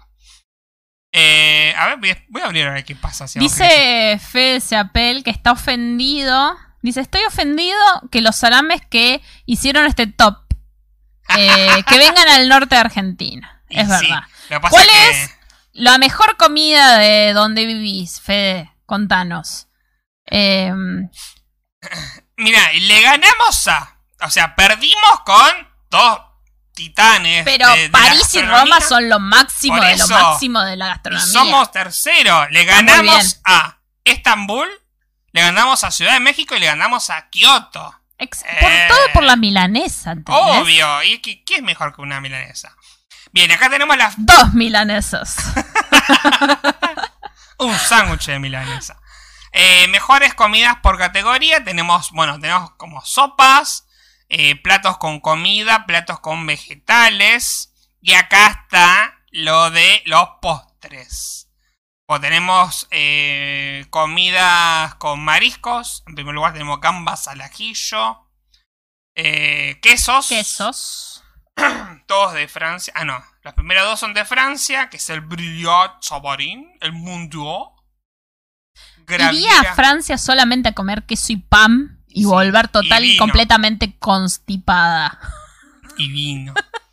Eh, después tenemos vinos, eh, Comida comidas callejeras. callejera. Mirá, Y aparecemos cuarta. de vuelta. Comida callejera está en primer lugar la parata de India, segundo lugar la shaftalia de Cyprus, no sé qué países. El Serabi Indonesia, cuarto luar empanadas, empanadas tucumanas. tucumanas Ahí tenés. para Fede. Para Fede, ¿ven? Ahí Ahí aparecen. está. Ahí aparecieron. Y en quinto lugar el banh mi. Y el- también está el vino. Los variedades Pará. de vino, el Malbec, está en cuarto Y lugar. sí, y si no estábamos ahí era como una decepción total. Dice Fede, la pizza italiana es una verga. Mis abuelos son italianos y mi abuelo es criollos y le, eh, y le rompen la- el orto con las recetas criollas de pizza. Lo que pasa es que la pizza italiana se me hace que es una galletita con queso encima. Claro. ¿No? Una torta frita con queso, diría mi, diría mi tío. Dice, toda la comida criolla, toda. Pero las empanadas tucumanas no tienen competencia. Vamos a tener que ir a Tucumán a comer empanadas. Y Fede, sí. más vale que nos invites unas empanadas y un vino, porque si no. bueno, después todos los, los, pat- los platos de pasta son todos italianos, ¿no? Y todos los de noodle. Todos los de Son noodles asiáticos. son asiáticos. El primero es de Malasia, el otro son japoneses. Y salsas tenemos ahí una mezclita. A ver, yo quise clic acá en milanesa la napolitana. Mmm, qué rico. Eh, a ver qué es lo que dice. Ah, dice, milanesa napolitana es un plato tradicional argentino, originario de Buenos Aires. Consiste en un bife de milanesa que panado, freído y después eh, se le pone arriba una feta de jamón, salsa de tomate, tomate. y mozzarella. Que se, bueno, se ponen, se derriten en el horno. Generalmente se sirve con papas fritas al costado. Si quedan, eh, si sobra, se pueden usar para hacer deliciosos sándwiches llamados sándwiches Sándwich de, milanesa. Aparte, me encanta que hayan eh, es- españolizado el término sándwich. Claro, de, de milanesa. sí. Me encanta. Sí. Eh, milanesa napolitana supuestamente fue inventada en 1930 o 1940 en un restaurante llamado Napoli. Por, por eso eh, sale este nombre, ¿no? Eh, ¿Lo comiste? Sí, lo comí. Ah, me tengo que loguear. Bueno, después me hace una cuenta y le voy a dar 5 puntitos. Sí, por supuesto. y el Malbec. El Malbec. Ah, mira. ¿Cuáles ¿Dónde son los comer lugares? la mejor milanesa napolitana del mundo? En primer lugar, en El Obrero, en Buenos Aires, Argentina. En segundo lugar, Don Ignacio. En tercer lugar, la Fonda del Tío. Ah, ah, mira, la Fonda del Tío en Bariloche. En cuarto lugar, la Pulpería del Cotorro en Buenos Aires. Y en el Club de la Milanesa. Nunca fue el Club de Dice Fede Zapel, más vale que nos invitan para nada. Así que, bueno, allá estaremos. En algún momento, cuando pase la pandemia, el norte argentino es una- un lugar pendiente que tenemos por visitar. Eh, mira, acá tenemos más comidas argentinas. Dulce de leche. Sándwich. Postre de- o alcarce, qué maravilla. alcarce. Y qué desgracia lo que hicieron las Maradona eh, este, esta semana en Masterchef, que ya vamos a hablar en Masterchef. Nos queda media hora de programa todavía. Sí. Una tirita de asado. Eh, tira asado, matambre de relleno, empanada. Cordobesa. cor- ¿Cordobesa será? Sí, porque abajo dice Y Córdoba. Faina. Buscame eh. la empanada tucumana, así eh, vemos. eh, Acá tendría que haberlo puesto acá. A ver. Empanada tucumana. a ver qué es lo que dice. Sobre la empanada tucumana, ¿no? Ah, un sándwich de lomo es esto. Que es de, eh, de, Men- de Córdoba. Dice Fede que su abuela italiana tardaba como cinco días en hacer la pizza y era una verga. Sí, porque lleva mucho tiempo elevado ¿Qué- y qué- elevado lento. Tengo la teoría de que no le gusta la Me parece que no le gusta la, la... chimichurri. Bueno, muchos, muchos eh, hacen chimichurri así. Yo que veo mucha mucho documental de cocina y mucho reality de cocina internacional. Te hacen chimichurri como una salsa exótica argentina. Y sí, obvio, porque lo es. Y nosotros le mandamos a todo chimichurri. Tenemos un frasco de chimichurri, arroz blanco, chimichurri, fideo, chimichurri, un Obvio. bife, chimichurri, pollo, chimichurri. Sí. Empanadas tucumanas. Dice, estas empanadas son una especialidad de la región de Tucumán y son un poco diferentes de las numerosas empanadas que se encuentran en Buenos Aires. Las empanadas tucumanas típicamente se hacen a mano, de acuerdo a eh, recetas tradicionales antiguas, y se caracterizan por tener una masa crujiente y proporciones ideales de masa y relleno. Qué rico. La- La masa se hace con harina de trigo y grasa de mm, grasa bovina. Y generalmente se rellena con carne, pollo o tripa. eh, en conjunto con otros ingredientes como pasas, cebolla, eh, huevo duro, paprika y comino. Eh, Lo- Fede, la, la, mm, empanada tucumana lleva pasas. Eh, no me creo que ya lo habíamos hablado de esto. ¿Lo creo- hablamos esto? pero creo que él dijo que no le gustaban. No me acuerdo. no me acuerdo. Eh, las, em, las auténticas empanadas tucumanas se hornean en horno de barro y se disfrutan más con un vaso de un buen De vino, local al costado. Vino de Dama Juana. Y mira, Las y- mejores. Y acá te, te, te recomiendan un vino que es un torrontés riojano como para Blanco, comer un blanquito. la empanada. Eh, las mejores empanadas que he comido con vino de Dama Juana han sido en las peñas de las universidades. Porque tenían una de mano con mugre esas empanadas. Y COVID. Pero bueno, eran las mejores. Eh, Federico dice, ¡No!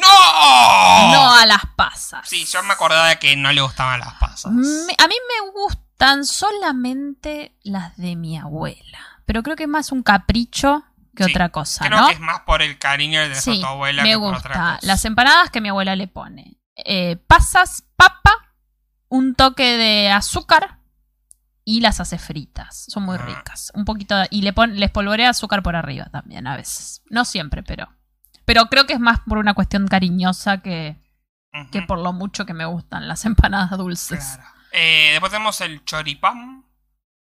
Esto lo hablamos, ¿sabes cuándo? Cuando vimos esa torta que hacían los... Ah, que era con carne. carne, no sé merengue. qué. Sí, qué asco. Dice, mm, en ningún bar o restaurante ni pasas ni papa. Eso se aclara en el menú. Mira, bien. Después tenemos, mira, medialunas. Aparte, nuestras medialunas, nada que ver con los famosos croissants No, que que venden en todos los países del mundo, ¿no? Sí. Que siguen la receta eh, pura y exclusivamente francesa, ¿no? Del croissant. eh, que hemos comido algo similar en algún Starbucks en algún Sí. momento, que no es una media No, luna. y hemos comido, ¿sabes? Cuando fuimos a Brasil, Hemos que comido a en veces Brasil, hay como unas cosas que tienen forma de media luna, pero, pero no, nada que ver. nada que ver. Mira, y acá en el Atlas tenés como Mirá, el Un Merken, mapa. Merken, me interesa. un mapa de eh, comidas, de, de su origen, calculo. ¿Ves? Por ejemplo, en Argentina. Mirá, hay un, hasta la, de las Islas Malvinas hay. Un Warmer, Falkland Island Warmer. No sé qué será. Es un cóctel hecho con una combinación de drambuye, azúcar, jugo fresco de limón y agua caliente. Mirá. Eh, Flor nos dice, aguante el choripán de la feria ¡Oh, de Solano. rico! Sí, mirá, aplausito. Aplauso a ese choripán eh, exótico, diría yo. Pues eh, cuando vas a ese puesto de choripán en la feria de Solano, la feria de Solano es una feria que, de, de- de- de cosas, una varieté, ¿no? Venden ropa, venden antigüedades, venden usados, robados, etcétera. Em, en una vía, ¿no? Está en una vía de tren. Y cuando llegas mm, a me- mediados o al fondo, está eh, el puesto de choripán, donde puedes comprar el chorizo fresco para llevártelo a tu casa y hacerlo en tu casa, pero lo venden en tira. sí, No está separado. por metro te lo venden. Claro, es como que, ¿cuánto querés? Dame un kilo, pero nunca está el- la No, separación. no. Te, te venden la tira entera. Sí, sí. Y el choripán, como no está la separación del chorizo, Sí, a veces, a veces se es- sobresale el es pan. como. El pan es grande y se sobresale. Y cuando le pedís que te pongan criolla, o sea, le ponen un montón. Te dan en un frasquito Ah, aparte. Tengo un hambre. Eh, cortemos acá y vamos a comer porque me estoy muriendo de hambre. es Eh, una locura esta página. Sí, mira, acá tenemos en el mapa, ves la torta negra galesa, el postre balcarce, Maravilla el postre balcán. parrilla, eh, chivito. Esto es en chivito- Montevideo. El chivito que no es chivito, que es lomo. Bueno, pero. El chajá, qué rico chajá. ¿Qué Cómo me chajá? gusta el chajá.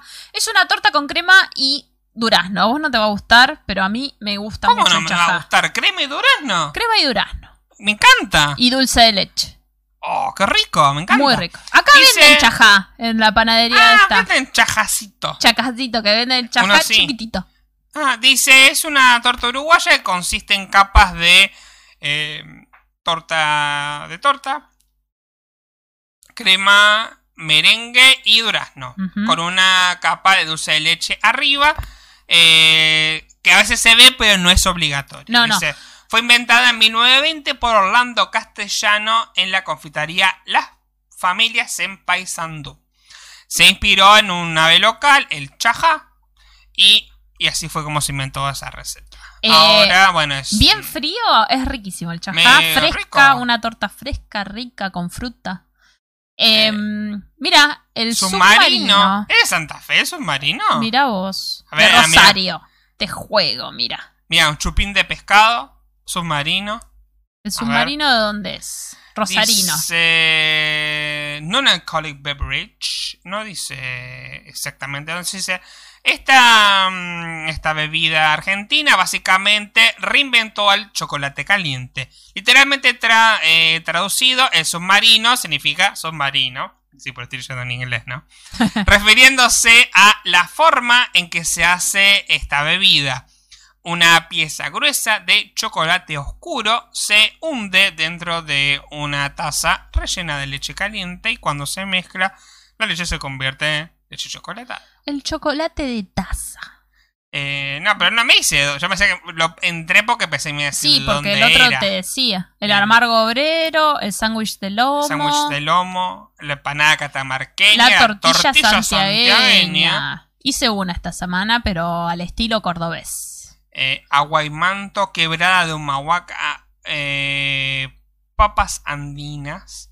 Mira, acá El tenemos en. Paraguay chipá. Después, bueno, ya acá pasamos a Brasil. Tenemos el arroz carreteiro, salada de mayonesa, Pastel. los pasteles, ¡Qué rico! brigadeiro, ¡Qué rico! moqueca, La moqueca que cocinó Leti Siciliana esta semana. eh, churrasco, eh, acarajé, aratú, carne de sol. ¡Qué hambre! Dice Fede que le, le dimos hambre. Sí, yo tengo un hambre. Mira, Em, Perú.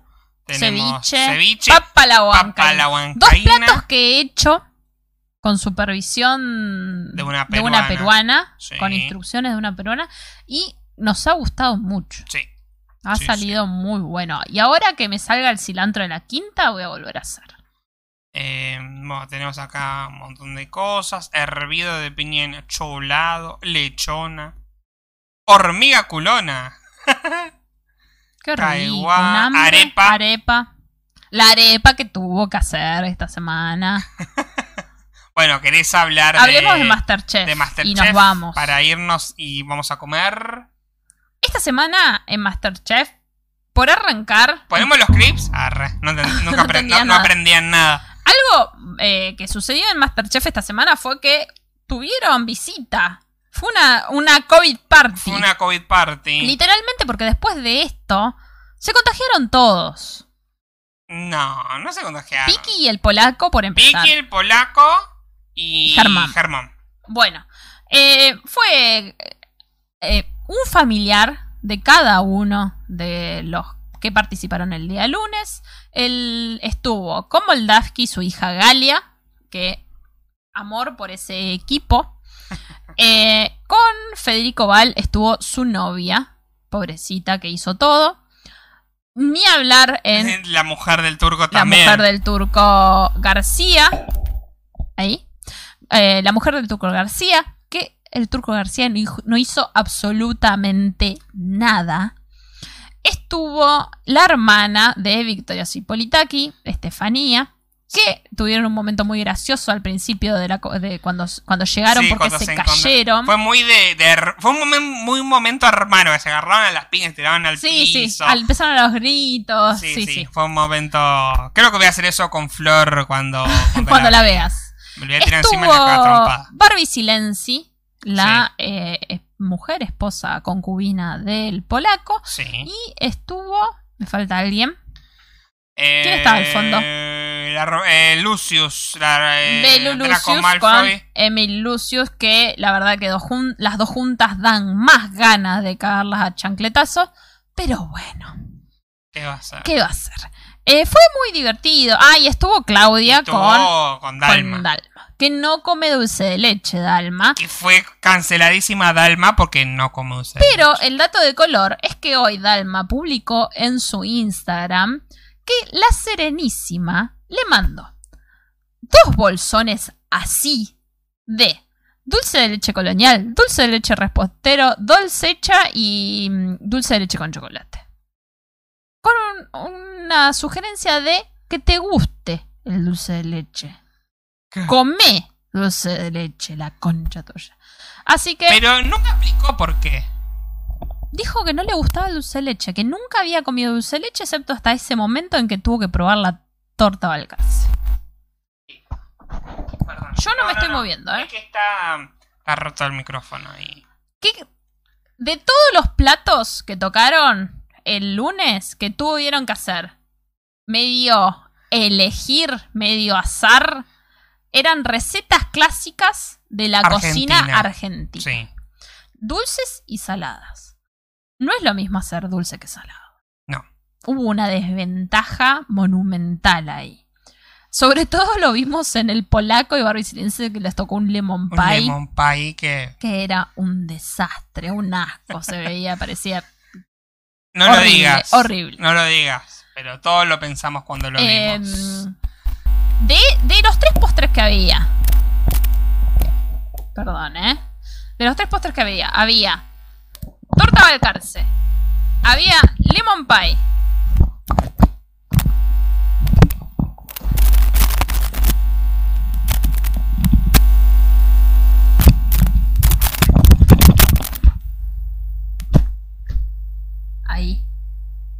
Escucha, hace ruido, pero no lo desconectado y me voy a tu micrófono. No, no, obvio. Voy a apagarlo un cachito. Hola. Mira cómo está ese micrófono. Por Mirá eso, la cámara. por eso hace ruido.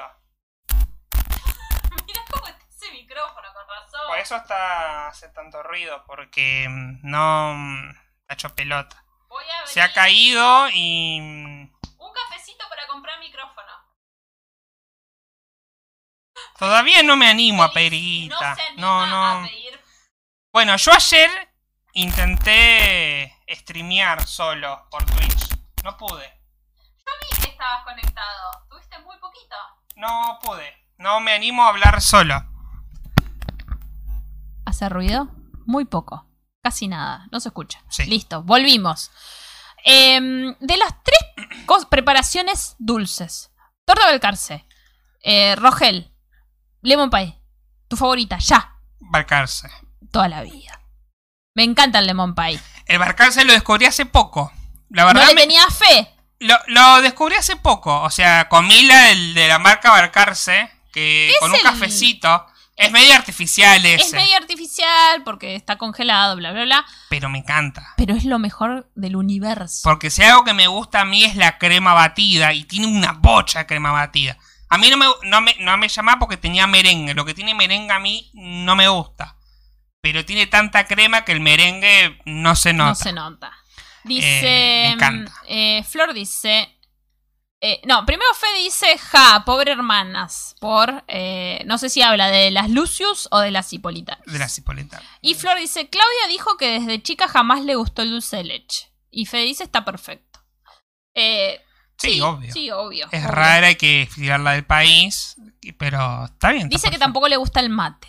Lo, lo dijo después. Hay que sacarle la ciudadanía argentina. Cancelada. Sacamos la ciudadanía argentina y listo. Que sea italiana, lo que quiera, pero no argentina. Eh, el postre Balcarce, volviendo al postre Balcarce, postre Balcarce, lo mejor del Me universo. encanta. El Rogel me parece una mierda. Lo odio. Eh, Porque es muy Prefiero, prefiero comer dulce de leche a cucharadas y no comer esa cosa Son toda húmeda. criollitas con. claro, es como que de agarro unas traviatas, le pongo de leche en el medio, un poco merengue arriba y es lo mismo. No. Eh, y el lemon pie es rico cuando está bien hecho. El lemon pie me gusta, pero no es lo... O sea, si está arriba de una mesa y me convida, bárbaro. Ahora, si hay otra cosa, Obvio. el lemon pie... Queda fuera. Chao, vete de acá. Quítate tú. Los platos que había salados. Había milanesa. En realidad, No, en la suprema, Suprema a la Maryland. Maryland. A la Maryland. Mollejas al verdeo. Sí. Y mollejas. Eh, Con algo con más. crema, Sí, con al más. verde, una cosa así. Y la cipolita que se hicieron. Eh, Eh, bifes a la, a la criolla. riojana. Bifes a la, a la riojana. A la riojana. Criolla, esa provincia. Esa provincia. Me criolla. confundí de provincia, dijo. ¿Con cuáles te quedas? Pará, ¿y había uno más? ¿Salado? Eh, mm, Sí, el de Fedeval. ¿Qué era Fedeval? Fede. Ah, no, Fedeval. ¿Qué tenía? Tenía algo salado. Tenía algo salado. No lo Irrele-. Igual, Fedeval fue re irrelevante ese episodio. Em, Porque se comportó cuando estando la, la- Y sí. la esposa, se comportó. em, y yo estoy en la Suprema Maryland, que se veía buena, pero era milanesa con, con papas fritas. con papa frita. Cualquiera. Em, el mejor plato, sí, es el mejor plato porque es un... ¿Quién puede hacer mal? ¿Qué tan inútil tiene que ser para hacer mal No, una el tema milanesa? de la milanesa de Maryland son los acompañantes, Claro, las guarniciones, pero- porque lleva una crema de, mm, de choclo, una banana frita, que no es el plátano frito, es la banana dulce que nosotros Sí, frita. Sí, hace 10 años atrás diría, ahora digo, eh, A me la mí, comería mi con la milanesa. Cuando yo era piba, hacía banana rebozada frita Sí. y era lo mejor del universo. Sí. Em, y lleva las papas pie. Ah, eso, las papas pie. que las estúpidas decían paille. No, pie, papa pie. Bien hecha, finita, así Sí, como sí, sí, la papa pie. La que le pone al, al- al panchito. al panchito. Eh, pero caseras. ¿Con cuál te quedas? Con la suprema de la amarela. Yo estoy entre la Suprema y el, los, los, los- las chuletitas a las criollanas. Milanesa. A las criollas, a la riojana. Mm, Milanesa por sobre las Milanesa cosas. mata todo. Que fue lo que pasó al día siguiente cuando eh, Rocío Marengo hizo milanesa de chorizo y milanesa de... Con molleja. ¿Eh? Con molleja, ¿no era? No, pescado. Ah, pescado. Y hizo milanesa de pescado y milanesa de chorizo. Sí. Y fue como, mmm, quiero probar eso. Sí, totalmente. Dice Fede, qué ganas de cagarlo a piñas a Fede. Sí. Sí. Dice, mi abuelo me hacía bananas fritas también, muy ricas son. Sí, Mm, son comí. riquísimas. Hemos hecho, yo te hice a vos en algún momento plátano frito. Sí, sí, hicimos patacones. Pero pata- los patacones son más parecidos a la papa. Sí, porque no el tiene gusto. plátano, el plátano Sí. es no es dulce, no, No es es tan dulce. dulce. Em, después, al otro día tenían que em, im- invocar su, su infancia, ¿no? ¿Estamos en esta semana? No, eso fue la semana anterior. Fue lo de lo, las banderitas. Las banderitas. Que Rocío Marengo. No, pará, más que me estoy. No, no, sí, sí, fue lo de las banderitas. No, pero lo del pescado. No, lo del pescado fue. No, lo de las milanesas fue el, el miércoles. Sí. Que fue cuando estuvieron en las oscura- En a las- oscuras. sí. Lo del martes fue lo de las banderitas, donde eh, estaban en equipos. Estaba Boy, eh, Iliana Calabró Y. Rocío. Y Rocío Marengo dijo: No, mi, mi risotto es el mejor. Y, y la, la- la supuesta italiana que es Iliana Calabró. Pero yo soy italiana, yo te lo hago perfecto. Lo hago No, dos no. veces a la semana, dijo después. Claro. A ver, a mí lo único que me da bronca es que ellos tienen la receta escrita por los famosos Chef Ghost. Ghost, Ghost, ¿cómo se dice fantasma? Sí, Ghost. Los Chef Ghost, que son los que prueban las recetas Claro. para ver que en el tiempo Se pueden hacer. se puedan realizar, ¿no? Entonces, ellos tienen las recetas escritas. ¿Por qué poronga no siguen la receta? Porque se quieren hacerlo moderno. Ay, no, yo innovo. La vi eh, cuando le dijeron seguí la receta. La vi a Marengo leyendo la receta ya había ido a buscar las No. cosas al. No, y aparte cortó verdura. Y aparte viene Donato. Esto es un risotto de hongos. No, pero le voy a poner unas verduritas. Pero es risotto de hongos. y Pero le voy a poner unas verduritas. Por es risotto de hongo. La puta que lo parió. La receta, y, y le dicen, ¿la receta dice? ¿Verduritas? No. Bueno, seguí la receta. A seguir la receta. Y encima se olvidó la mitad de los hongos. No encontró. Nadie encuentra nada en el mercado, supuestamente. No, no sé es qué tan pasa. grande ahí. el mercado. Son medios inútiles, me parece. O sea, No van al supermercado. Voy hoy, Nunca. el choclo lo tenía adelante de sus ojos. Estaba la cebolla acá que la agarró y el choclo acá arriba y no lo vio. Choclo. Claro. Me pone muy mal eso. Muy mal. Em, Porque aparte, yo, eh, yo soy de improvisar en la cocina, pero acá tengo un especialista en seguir recetas. ¿quién? Vos, ¿Lupin? vos sos, decís, yo, hacete, bueno, pasó una vez, te dije, quiero comer buñuelos, no me salen, lloro porque no me salen. Y vos buscaste una receta en internet, miraste videos y te salieron perfectos los, los No, buñuelos. tenían pequeños tumorcitos. Pero para salieron la primera vez me salieron con la forma. Eh, sí, yo si tengo una receta la sigo. Eh, y la sigo al pie de la letra porque tengo miedo de hacer que salga mal. Entonces siempre hago, si dice 201 gramos, le pongo 201 gramos de lo que haya que poner. Claro. Em, pero sí, qué sé yo, no sé. No, no, no, no. Pero Hay- bueno. Hay gente que no sabe seguir consignas en el país, en el mundo. Entonces es como que, bueno, ahí, ahí tenés la... Ahí la- está la respuesta. ahí tenés ¿no? la respuesta. Pero bueno, creo que ya está. Sí, yo creo dado que por finalizado eh, la columna de la Masterchef... indignación de, de la semana de Masterchef. Bueno, ¿algo más? No, yo tengo un hambre que me estoy muriendo, así que es momento. Fue el cumpleaños del Diego, que por eso Por le eso es dedicamos nuestra. el- Fue cumpleaños de Diego, el cumpleaños de Larrea y el cumpleaños de Fontova. Ah, mira. Así que muy feliz cumpleaños para Bueno, ellos. cumpleaños no porque se murió. Ya es Bueno, el aniversario, aniversario de de nacimiento nacimiento de, Fontova. Em, Un ganó. tema muy controversial el tema de Maradona, Sí, como que siempre, porque eh, femicida. femicida, básicamente. Pero además, un tema de generacional. Hoy hablábamos eso, ¿no? Eh, un amigo, muy amigo, puso en Twitter algo así como: em, ¿Cómo no vas a haber visto 800 mil veces el gol de Diego a los ingleses en el 86? La verdad es que yo, en mi época futbolera, era re fan de Riquelme Claro. y me miré 800 mil veces los compilados de las gambetas de Riquelme con el tango de fondo, como Claro. lo hacía, que lo- los compilados los hacía Libero en ese momento Claro. porque no existía gente No, había YouTube. que hacían fancams de Riquelme. Hoy, hoy habría fancams de Riquelme, creo yo. Debe haber alguna ya. Eh, entonces me acuerdo que el. No me acuerdo si era Libero o ABC Diario que hacía unos compilados con el, eh, una milonga que se llamaba. No me acuerdo en este momento. De, y hacía compilados de, de, Claro. de Riquelme gambeteando. Yo eso los vi 800 mil veces. Los buscaba, los miraba, los volví a mirar, vol- miraba partidos viejos. No me pasó con Maradona. Y Una cuestión nosotros, generacional nosotros ya no. Ya no estuvimos en esa onda. Em, el gol de los ingleses me encanta, es hermoso, me encanta el relato. Pero para mí es un documento histórico. No es em, algo por lo que se sienta pasión, porque no es algo que viví. Porque los goles te el generan firulete se llama el- la milonga. Ah, mira.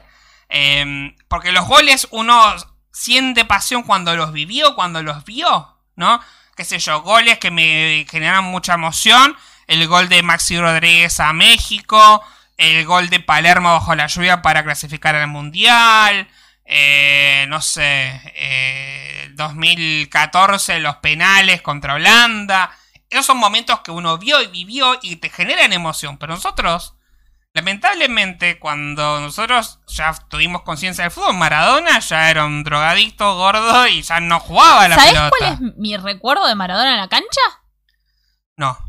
Llevándoselo en al- que creo que ni siquiera en vivo, lo debo haber visto en algún compilado. Llevándoselo la enfermera de la mano. Ese es mi recuerdo de Maradona. Claro. Entonces, yo entiendo que haya gente que lo idolatre y lo quiera y lo adore y sea lo mejor. Pero bueno, nosotros no. Comprendan, No, o sea, yo Pero había rebanco- muchos indignados de ¿Cómo no?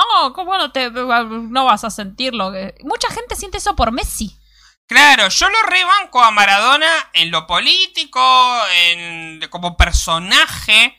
Eh, realmente lo banco en ese sentido. Pero ¿Como femicida? su- su- ¿eh? Como femicida y también. Eh, hoy había una nota que salió de. ¿Cómo se llama esta Natu periodista? Maderna. de Natu Maderna, donde ella dice, yo soy feminista, soy periodista deportiva, y yo banco a Maradona. Y hay una contradicción en eso. Y bueno, hay que hablar, pero obviamente, como siempre acá estamos en contra de cancelar a, la gente porque sí. Si no, bueno, contextualizar y ver por qué la gente sigue bancando a Maradona. Bueno, hay algo ahí, ¿no? Hay algo de... mm, eh, hay algo de... mm, Ah, este era. Estoy buscando una... Una... mm, Una encuesta. Em, perdón, me perdí lo que decía. Eh, hay una contradicción, es un tipo que ha hecho cosas mal en su vida, viene de una clase social determinada, eso lo lleva a tener cierta ideología, eh, no sé. No sucede siempre, porque después tenemos el caso Tevez, Claro, bueno, ¿No? por eso. que viene de una clase social similar a la de Maradona. Pero ahora y es sin un embargo es un, recalcitrante. un termo el chabón. Eh, qué sé yo. Dice Fede, aguante la brujita. La brujita Vero. Ese Dice- es inglés. Eh, y antes, eh, volviendo a Masterchef, dice, por eso lo quiero cagar a piñas a Fedeval, siempre hace desastre con delirar ingredientes. Claro. Eso porque nunca, nunca tuvo, nunca le faltó la comida. Nunca le faltó nada de Claro. superdotado.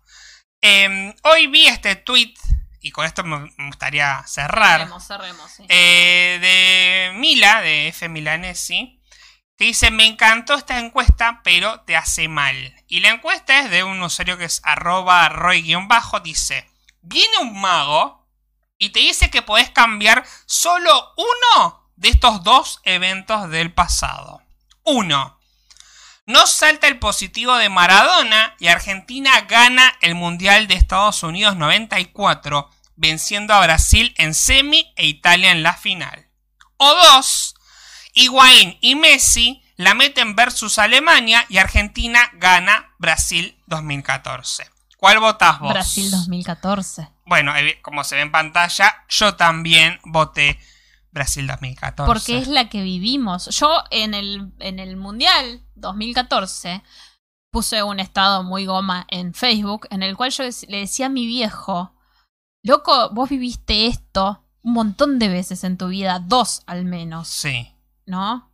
En los cuales fuimos semifinalistas. Eh, no hay corazón que aguante si tenés que vivir esto todos los mundiales. claro. Entonces, wow, qué flash y qué bueno tener la posibilidad de estar en la historia en el momento exacto de poder sentir algo similar a lo que vos viviste en ese momento. claro. ¿Entendés?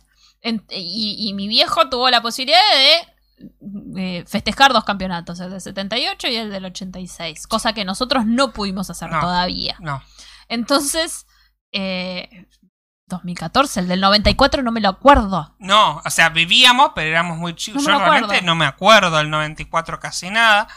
Eh, pero sí, hubiera, me hubiera encantado. Que, de hecho, yo pienso en Brasil 2014 y me agarro una angustia porque ese mundial La pasamos muy mal y muy La- bien al mismo tiempo. lo tendríamos que haber ganado. Sí. 2014 dice Fede, 1000. Mil, sí, sí, sí, ¿no? sí. Eh, dice, me rompió, bueno, mucha gente diciendo, no me rompió el medio esta encuesta, pero lo amo a Messi, merecía su mundial, dar la vuelta en el Maracaná, además le sube el precio, ¿no? Maradona Aparte ya había eso, ganado dos. hubiera Uno, sido- en realidad, pero. Claro, había ganado uno, pero había llegado a la final de Sí, otro, por entonces... eso. eh, y bueno, este tema, ¿no? De que tipo, hubiera sido hermoso dar la vuelta en Brasil, ¿no? Que, de que ¿Qué Argentina gane en? Brasil. ¿Qué, qué, qué mundial increíble. Fue una fiesta desde principio Igual- a fin. para mí, eh, yo siempre digo que si Brasil hubiera ganado, hubiera y la primero que la final tenía que haber sido Argentina-Brasil, que hubiera sido la mejor final de la historia. y yo creo que a Brasil sí le ganábamos. Y porque ellos se desmotivan mucho cuando juegan con Argentina. Porque no, sé, no es era una cuestión. Y no era una selección tan buena la de Brasil de ese momento. Por algo se comió siete goles. ¿No? Dice Fede, no, yo la tenía re fija que ganábamos. Sí. Espectáculo. Sí, sí, sí, lo Eh, de la final. Hubiera muchos- sido. Hubiera sido el Boca River de- de- de- de- del mundo. Tanto dentro de la cancha como fuera, nos dio muchos momentos únicos, como Sí. acá tenemos la columna de Neymar, Sí. por ejemplo. Una canción que nos torturó desde de principio Brasil, a fin. decime. Muchos amigues en Brasil. Yo tenía muchos, muchos amigues que estaban allá. Que ni siquiera tenían entradas para, para, lo- para entrar al estadio. Pero iban a los points a- afuera y, y estaban ahí. Claro. De hecho, eh, mm, Tincho, el mendocino, un amigo de hace mil años, se fue con la esposa. eh, ganó Argentina eh, directo a la final. Y dijeron, nos vamos. Y se tomaron un avión y se fueron. Claro. Así, y no había avión, tuvieron que hacer escala en 500.000 lugares, pero se fueron. Claro. Y, y no tenían entrada, fueron a quedarse afuera del estadio, a hacer el aguante ahí. Y creo que eso no tiene comparación porque estábamos al lado. Claro. Dice, sí, totalmente, el mejor partido de Latinoamérica y del mundo. dice. Eh, pero bueno, eh, fue culpa de Brasil, realmente. Pero bueno, eh, un hermoso momento. Qué raro que no lo tenemos a, a la Wikipedia hoy. ¿Qué pasó? Debe estar trabajando. Debe estar ¿no? trabajando porque- O, o se durmió, no sé. Eh, porque algo nos hubiese dicho con Sí, respecto al fútbol, porque seguro. estuvimos hablando de fútbol. Pero bueno, creo que hasta acá hemos llegado. Ya son las 12 de la noche. Faltan dos minutos. Faltan casi dos minutos. Eh, acuérdense de seguirnos en nuestras redes sociales, acuérdense de seguirnos en Twitch, que durante la semana hacemos algunos, eh, algunas transmisiones, transmisiones. jugamos un poquito. Esta semana estuvimos un poquito vagos, pero eh, lo hacemos. Dice Flor, eh, Brasil 2014, es como que a mi hincha de River me digan cómo vas a bancar al muñeco Gallardo si es un creído y todo eso, pero para mí como hincha lo banco porque con él viví dos Copas Libertadores. Eh, Daro se fue a negrear, dice. Ah, Claro, viste, por, eso, sabía. por eso no escribe. Está bien. Yo sabía. Eh, bueno, hasta acá hemos llegado. Recuerden seguirnos en nuestras redes sociales. Como les dije abajo, están todas abajo. Síganos en Twitch también. Síganme en mi emprendimiento Renblue. Sí, que está, es Eh, lo que está primero de todo. Es lo primero que está, así que muchísimas gracias. Y nos estamos hablando la semana que viene. A Adiós. esta misma hora por este mismo canal.